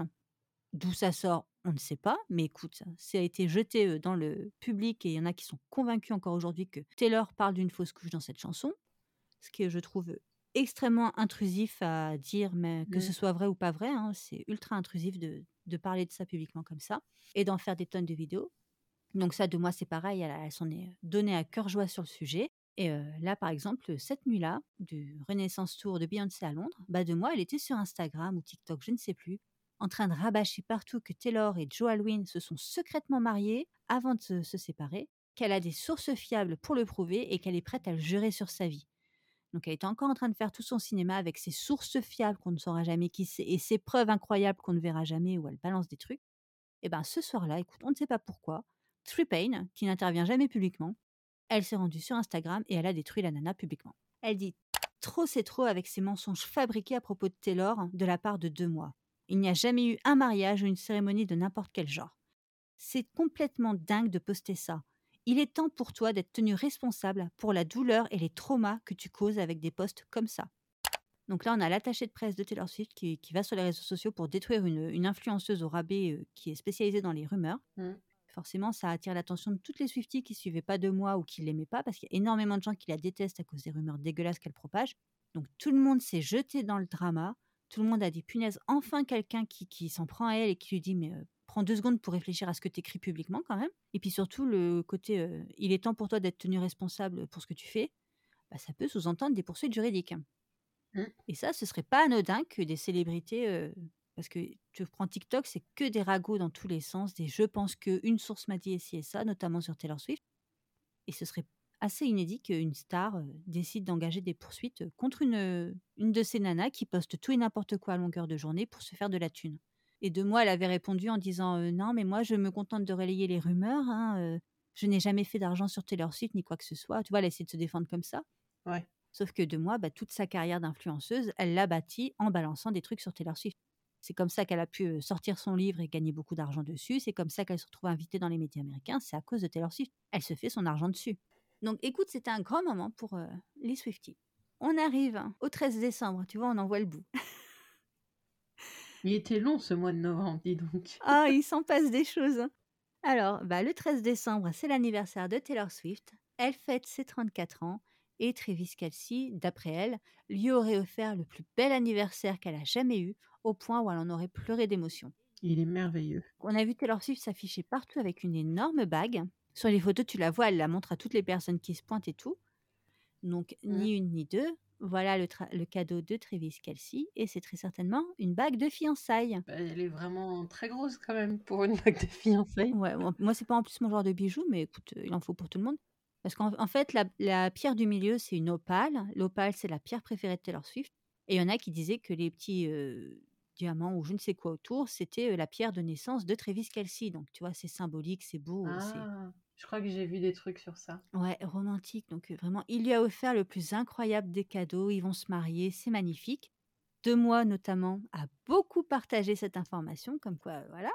Sauf que non, on a la pote de Taylor Swift qui s'est pointée sur Instagram et a dit qu'elle était vraiment très heureuse que le cadeau que elle a fait à Taylor Swift lui plaise autant. Et elle a ajouté en passage, désolée de moi. En gros, elle l'a cité pour dire, ah bon, t'es encore côté de la merde, quoi. Donc voilà, ce n'est pas du tout Travis Kelsey qui a offert ça à Taylor Swift. Tant pis. Oh bah visiblement, il lui a offert un anniversaire qui l'a fait pleurer d'émotion tellement euh, elle avait jamais rien vu de tel. Donc ne t'inquiète pas pour elle, je pense qu'il a été à la hauteur. hein. Ouais. Ensuite, bah, nous sommes toujours en décembre, hein, punaise, ça aussi c'est un long mois. Taylor a été nommée personne de l'année par le Time Magazine. Ils ont vendu tellement de copies physiques du numéro, plus de 220 000 à la sortie, qu'il y a des kiosques qui n'ont même pas pu être livrés le jour hein, de la sortie en fait. Et euh, 220 000 euh, numéros so- vendus à la sortie, ça ne dit peut-être pas grand-chose, mais par comparaison, le numéro de l'année précédente avait cumulé 65 000 ventes en tout. Donc euh, voilà. Pas mal du tout. Ouais, nous arrivons à Noël. Tu seras ravi d'apprendre que Taylor et Travis Kelsey ont passé Noël ensemble. Oh. Voilà, d'ailleurs, le jour de Noël, elle était euh, dans les tribunes pour, la- lui assi- pour assister à un de ses matchs, dans lequel il a perdu, je crois. Je- Oui. on peut pas gagner à tous les coups. Donc, euh, et leurs parents se sont même rencontrés, mais c'était pas à cette occasion, c'était un petit peu plus tôt. Donc euh, c'est une affaire qui semble bien rouler euh, pour tout ce petit monde. Et là, c'est une info, c'est pas pour moi, mais bon, c'est pour toi. Tu l'auras peut-être vu passer, sinon je serais très déçue de toi. Mais courant décembre, on a vu revenir à la surface une vidéo de Travis Kelsey dans un sauna. Non, j'ai pas vu. Ah bah écoute, ça date de 6 ans, mais bon, du coup, c'est ressorti là. Alors moi, ça m'a un petit peu passé au-dessus. La vidéo est très courte, je crois qu'elle dure une minute. Je vais te l'envoyer pour que tu puisses euh, Me rincer l'œil? te rincer l'œil, euh, faire des commentaires d'une d'une profondeur et d'une intelligence sans égale sur ces images que tu vas voir. Comme je sais si bien le faire. C'est ça. Donc euh, pour expliquer, bah, c'est une vidéo dans laquelle Travis Kelsey est dans un sauna, il se fait masser, il s'amuse, c'est bon enfant. On voit que le monsieur est très fourni en toison euh, dorsale. Mais bon, c'est rigolo, voilà, rien de graveleux, c'est juste rigolo, c'est bon enfant. C'est mignon. Il avait les cheveux plus longs à cette époque-là. Oui, je suis contente que cette vidéo te ravisse. hein. C'est première sur l'information, hein, on est avec ce podcast vraiment. On parle des sujets qui comptent. Travis Kelsey dans un sauna.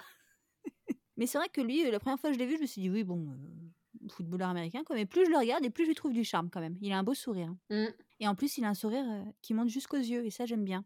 C'est ça. Il a les yeux qui se plissent quand il sourit, donc c'est marrant. Ouais, c'est mignon. Puis il a des bonnes joues, on a envie de tirer dessus. Nous arrivons fin décembre, hein, il serait temps que l'album Midnight euh, devient le tout premier album d'une artiste féminine à passer un an entier dans le top 10 du Billboard Awards. Bravo Taylor C'est aussi la seule artiste féminine à avoir classé trois albums différents numéro 1 du Billboard Awards en une seule année, et cela deux années de suite. Bravo Taylor Bravo.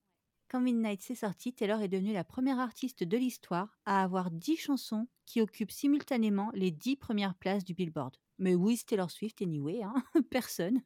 Une illustre inconnue. Ces 10 chansons occupaient le top 10 du Billboard. Franchement. Du jamais vu. Mm. Et euh, grosso modo, bah, Taylor, elle a passé l'année en tête des ventes et streaming via ses différents albums. Elle a battu tous les records ou presque, hein, au point où moi j'ai arrêté de suivre parce que trop de chiffres. Encore un, c'est pas vrai. C'est ça. Mais on a parlé l'autre jour. C'est Mélanie qui dit ça quand elle disait Ah oui, j'ai vu qu'elle avait cassé un record. Euh, Excuse-moi, lequel? Lequel? Celui d'aujourd'hui, d'hier Tu parles de quel? Il y a trois semaines, deux semaines? Aide-moi. Quel record a-t-elle battu? Parce qu'il y en a. Et donc, bah, on va pouvoir conclure cette petite partie là parce que on a fait le tour de l'année 2023 et oh mon dieu, quelle année pour Taylor Swift, mais alors pour les Swifties. Du Mm. grand n'importe quoi entre les records permanents, la passade ultra bizarre avec Matty Ellie, Travis Kelsey sorti de nulle part, Taylor qui relance la guerre avec Kim Kardashian. Euh, les Swifties, là, on est rincés. On, on est rincés, on a passé une année. euh, C'était la folie en permanence. Mais on termine cette année là avec Taylor qui file le parfait amour avec Travis. Elle s'apprête à repartir en tournée et selon tous les indices absolument pas subtils, elle devrait prochainement annoncer la sortie de la Taylor's version de Reputation. Et j'adore euh, parce que t'as 50 millions de TikTok de nanas qui disent Bon, j'ai craqué le code, mais cette fois, je pense que je peux l'affirmer. Le prochain album qu'elle va sortir, ce sera Reputation. Et moi, à chaque fois, je suis là en mode Bah oui, on le sait. C'est absolument pas subtil. En plus, il lui reste Reputation à sortir et le tout premier album euh, qui s'appelle Taylor Swift. Euh, Le tout premier, en fait, il risque de beaucoup moins marcher que Reputation vu qu'il est plus vieux, les textes sont un peu moins matures, la musique un peu plus vieille, country, tout ça. Donc si elle veut vraiment faire un strike complet et enchaîner les numéro 1, numéro 1, numéro 1, il faut qu'elle sorte d'abord Reputation. Et ensuite, elle pourra boucler la boucle avec son premier album. Mais enfin, on s'en doute qu'elle va sortir Reputation. Mais il y a des Swifties, elles tirent leurs ficelles, elles relèvent des indices et tout pour te dire que ça devrait être Reputation. Merci pour l'info. C'est triste qu'ils doivent, doivent pas avoir de, de palpitations dans leur vie pour se mettre dans des états pareils pour ça. Non, non, ça, bah, là, à la limite, bon, après, chacun pense ce qu'il en veut, mais moi aussi, je suis à fond, euh, je suis ultra euh, enthousiasmée parce que c'est mon album préféré, Reputation avec Red. Donc, je suis ultra en- impatiente. Mais en fait, le truc, mais ça, c'est encore pareil, c'est les nouvelles Swifties, en fait. Tu sais, quand tu arrives dans le fandom, t'as vraiment ce truc de. Il y a des indices partout, on, re- on fait des analyses, on relit des points, blablabla. Mais euh, les anciennes, en fait, on, on sait quand même, en gros, là, c'est un vrai indice qu'elles donnent, et là, non, on extrapole. Alors que les nouvelles, elles, elles extrapolent absolument tout, vu qu'elles sont dans ce truc de il y a des indices partout et moi je vais craquer le code. Sauf qu'il n'y a, pas de y a pas de code à craquer. Donc là, elles, font, elles relèvent tous les indices possibles et imaginables pour nous prouver que ça va être Reputation. Sauf qu'il y a déjà eu un ou deux indices, pour le coup, pas du tout subtils et qu'on a relevés, qui nous le montrent. Mais c'est bien cet enthousiasme. Ah là là, ces petites nouvelles. C'est la folie de la jeunesse. Non, mais j'aime bien. Écoute, euh, de toute façon, euh, moi, je suis une Swiftie, donc plus il y a de gens qui écoutent Taylor Swift, plus je suis contente, et plus ça alimente le fandom, plus je suis contente. Encore en France, vu qu'il n'y a pas beaucoup de fans, en- même, même si ça vient, on n'en parle pas trop, mais aux États-Unis, il y a des vrais débats et des- entre les anciennes Swifties et les nouvelles Swifties, ça se tape dessus à longueur de journée. Alors que bon, au final, euh, chacun se l'approprie comme il veut, chacun la découvre au rythme où il la découvre, et peu importe, même si des fois c'est un, petit peu too much, que ça va trop loin et tout, aux yeux des anciens et des anciennes Swifties, bon bah ça reste bon enfant, quoi, ça va, tout le monde s'amuse, chacun fait ce qu'il veut. Donc dans le Time, elle parle de Reputation en disant que ce sera probablement le réenregistrement le plus énorme. Et on s'y attend, hein, vu le contexte dans lequel il s'est in- inscrit à sa sortie. Il y avait tout le drama avec Kim Kardashian notamment, le cancel. Et euh, elle décrit l'ambiance comme étant un moment punk gothique de rage féminine résultant du fait d'avoir été gaslightée par une structure sociale entière. Donc là, elle parle bien de l'ambiance parce que j'ai vu des gens euh, dire euh, Reputation, punk gothique, je vois pas le rapport, c'est pas de la musique punk gothique. Mais non, c'est pas de la- elle parle de l'ambiance. Calmez-vous, apprenez à lire. je ne sais pas. c'est fatigant. Ces gens sont épuisés. Et elle promet aussi que les chansons bonus, elles vont être on fire. Énorme. Et vraiment, j'ai hâte de savoir quelles chansons n'ont pas pu être mises sur l'album. Certaines parce que sûrement elles étaient moins bonnes, mais d'autres sûrement parce qu'elle allait peut-être un peu trop loin et je me régale d'avance de savoir ce qu'elle nous réserve. Surtout qu'elle, elle, le dit elle-même, ça va être énorme, donc je pense qu'on n'est pas prêt. Puis alors ça, ça m'a fait rire, hein, parce que vraiment, Taylor Swift, je pense à elle de beaucoup de façons, mais clairement pas en geek. hein. Enfin, non pas que ce soit très geek, mais quand même. Elle ajoute que pour elle, les réenregistrements sont presque comme une quête mystique. Et elle dit exactement à ce sujet Je collecte des Horcruxes, je collecte des pierres d'infinité, j'ai la voix de Gandalf dans la tête chaque fois que je sors un nouvel enregistrement. Pour moi, c'est devenu un film. Je savais pas que Taylor Swift. euh, c'est pas des mots que je pensais entendre un jour dans la, dans la bouche de Taylor Swift, mais ok. D'ailleurs, on a eu un vieil extrait d'un podcast de Travis Kelsey qui a refait surface à cette occasion, et ça date de bien avant euh, l'interview du Time. Mais dans cet épisode, il demandait à son frère au fil d'une discussion Qu'est-ce que c'est que des Horcruxes Donc, euh, son frère lui explique. Travis, il aimait péter de rire. Et il dit en gros que non, mais pour lui, c'est complètement dingue de, de faire un truc pareil, de faire des Horcruxes, quoi. Bah écoute, euh, s'il sort avec Taylor, il est pas au bout de ses surprises niveau dinguerie, parce que faire des Horcruxes, c'est bien un truc de Taylor Swift pour le coup. Bon, voilà, ça m'avait fait rire. Non, mais c'est bien parce qu'il a, il a dit dans l'interview euh, qu'il apprenait de nouvelles choses grâce à Taylor. Je pensais pas que c'était ce genre de choses-là. Bah, qui s'y serait attendu, honnêtement? C'est clair. Surtout qu'en plus, enfin, il est de 1989, euh, il a dû connaître la folie euh, Harry Potter. Ça m'étonne qu'il n'ait pas été touché. Ouais, mais tu sais, il y a des gens qui n'ont pas lu ou qui n'ont pas vu les films. Euh, Pour ceux qui ne savent pas, les Horcruxes, c'est Harry Potter. Hein. On va pas expliquer tout, sinon ça spoil si jamais quelqu'un ne connaît pas. Puis les pierres d'infinité, je crois qu'on dit comme ça en français. hein. J'ai mis ça quand j'ai fait la traduction, vu que moi je les ai vus en VO. Les Infinity Ça commence dans les Gardiens de la Galaxie et ça finit dans, les... dans Avengers. Puis Gandalf, bon bah le Seigneur des Anneaux. hein, euh. mais ouais, ça m'a fait rire d'entendre Taylor Swift faire des références à ça. C'est très pop culture, mais geek culture même. Mais ok, pour conclure, moi je vais retourner sur l'article du Time parce que Taylor Swift il dit un truc que je trouve super intéressant. À chaque fois je dis ça, oh, j'ai trouvé ça intéressant. Mais écoutez, c'est mon podcast, je dis ce que je veux. il dit un truc que je trouve super intéressant dans son rapport à la célébrité et au fait d'être constamment euh, photographié, vu que c'était tout le drama avant son cancel et qu'on retombe aujourd'hui en plein dedans puissance 1000. Elle dit Au fil des ans, j'ai appris que je n'avais pas le temps ou l'envie d'être stressée à propos de choses qui ne comptent pas. Oui, si je sors dîner, ça va être une situation chaotique à l'extérieur du restaurant, mais j'ai quand même envie d'aller dîner avec mes amis. La vie est courte, vivez des aventures. Je me suis enfermée moi-même dans ma maison pendant des années, je ne rattraperai jamais ce temps perdu. J'ai plus confiance en moi aujourd'hui qu'il y a six ans. Alors, euh, le temps perdu quand elle est enfermée chez elle, est-ce qu'elle parle de son cancel, du confinement ou de sa relation avec Joe Alwyn? J'ai mon idée. Sûrement un peu détroit, mais beaucoup Joe Alwyn. Peut-être un peu détroit, ouais. Ouais. Et elle dit aussi dans cette interview, et ce sera ma conclusion parce que je la trouve géniale Je n'ai jamais été aussi fière et heureuse, ni aussi épanouie et libre sur le plan créatif. En fin de compte, on peut tourner autour du pot autant qu'on veut, ou essayer de compliquer les choses à l'extrême. Mais il n'y a qu'une seule question. N'êtes-vous pas diverti? Oui, clairement, on est 100 fois diverti. Euh, pour les Swifties 2023, ça a été un Disneyland permanent. Et même pour le grand public, il y a eu des tas de choses divertissantes dans toute cette histoire. Donc, est-ce que vous avez été diverti? Moi, oui. Et je te pose cette question, Rebecca. N'as-tu pas été divertie Ah, totalement. Puis en plus, je suis divertie avec des choses qui se sont passées des années euh, grâce à ce podcast, donc euh, ça ne s'arrête jamais. Et c'est ça qui est dingue avec Taylor Swift. c'est- Et c'est pour ça que j'ai adoré cette conclusion, ce n'êtes-vous pas diverti Elle est divertissante. hein. Tout ce qui lui arrive, tout ce qui se Mm. passe autour d'elle, toute sa musique, tout ça. Mais c'est ultra divertissant. Et c'est pour ça que quand les gens me, me regardent un peu bizarrement, parce que je, je suis euh, Swiftie, passionnée par le sujet, ils ont l'impression que c'est juste du fangirling, euh, comme on voit avec la K-pop ou avec d'autres chanteurs, genre euh, ah oui, elle est trop belle, elle chante bien. Mais pas du tout. C'est une série en temps réel qu'on suit. En permanence, il y a des trucs qui se passent, ça n'arrête jamais des rebondissements de partout. On a, les je le disais déjà avant, mais on a les méchants, les gentils, on a les gentils qui gagnent à la fin. Il y a des rebondissements, ça n'arrête jamais. Il se passe toujours un million de trucs. Mm, C'est une vraie histoire. Ouais, et ça a même fini par te divertir toi. Et ça, vraiment, je crois que c'est un des plus gros euh, plot twists de 2023 en ce qui me concerne. Personne ne s'y attendait. ah bah ça, si en début 2023 on t'avait dit Rebecca, tu vas devenir co-host d'un podcast sur Taylor Swift, je pense que tu aurais ri très fort. Mais je ne suis pas co-host, je suis invitée. euh, Tu es une invitée qui était là 5 épisodes sur 6, mais qui des fois est bannie parce qu'elle tient des propos odieux. Méfie-toi, C'est pas vrai. c'est pas vrai. Pour moi, ce n'as-tu pas été diverti N'êtes-vous pas diverti C'est vraiment c'est ma conclusion pour toute cette année complètement dingue. 2023 a été euh, rempli d'histoires sur Taylor Swift. J'ai l'impression d'avoir fait un rattrapage euh, sur, en- depuis que le podcast a commencé en quelques temps. Mais je pense qu'il y a encore beaucoup de choses à voir. Donc euh, rendez-vous Ah en bah ça, 2024. tu n'es pas au bout de tes surprises. hein. Donc, non, ouais, c'est un festival permanent. Mm. Merci Taylor de nous divertir. Ouais, merci, c'est du pur plaisir. Je sais pas ce nous- qu'elle nous réserve pour 2024, mais euh, bon, déjà, il va y avoir toutes les rats euh, Reputation. Ça, on va le couvrir dans le podcast, Rebecca. Donc, euh, tiens-toi prête. hein. Je me prépare. Ouais, ouais, ouais, ouais. On fera un épisode spécial sur le cancel et Kim Kardashian, que je n'aime pas du tout, des fois que personne ne l'a remarqué. No, I don't like you. Ça va être très amusant. Je vous remercie chaleureusement d'avoir écouté cet épisode. N'hésitez pas à le noter sur les plateformes ou à le partager, ça aide au référencement.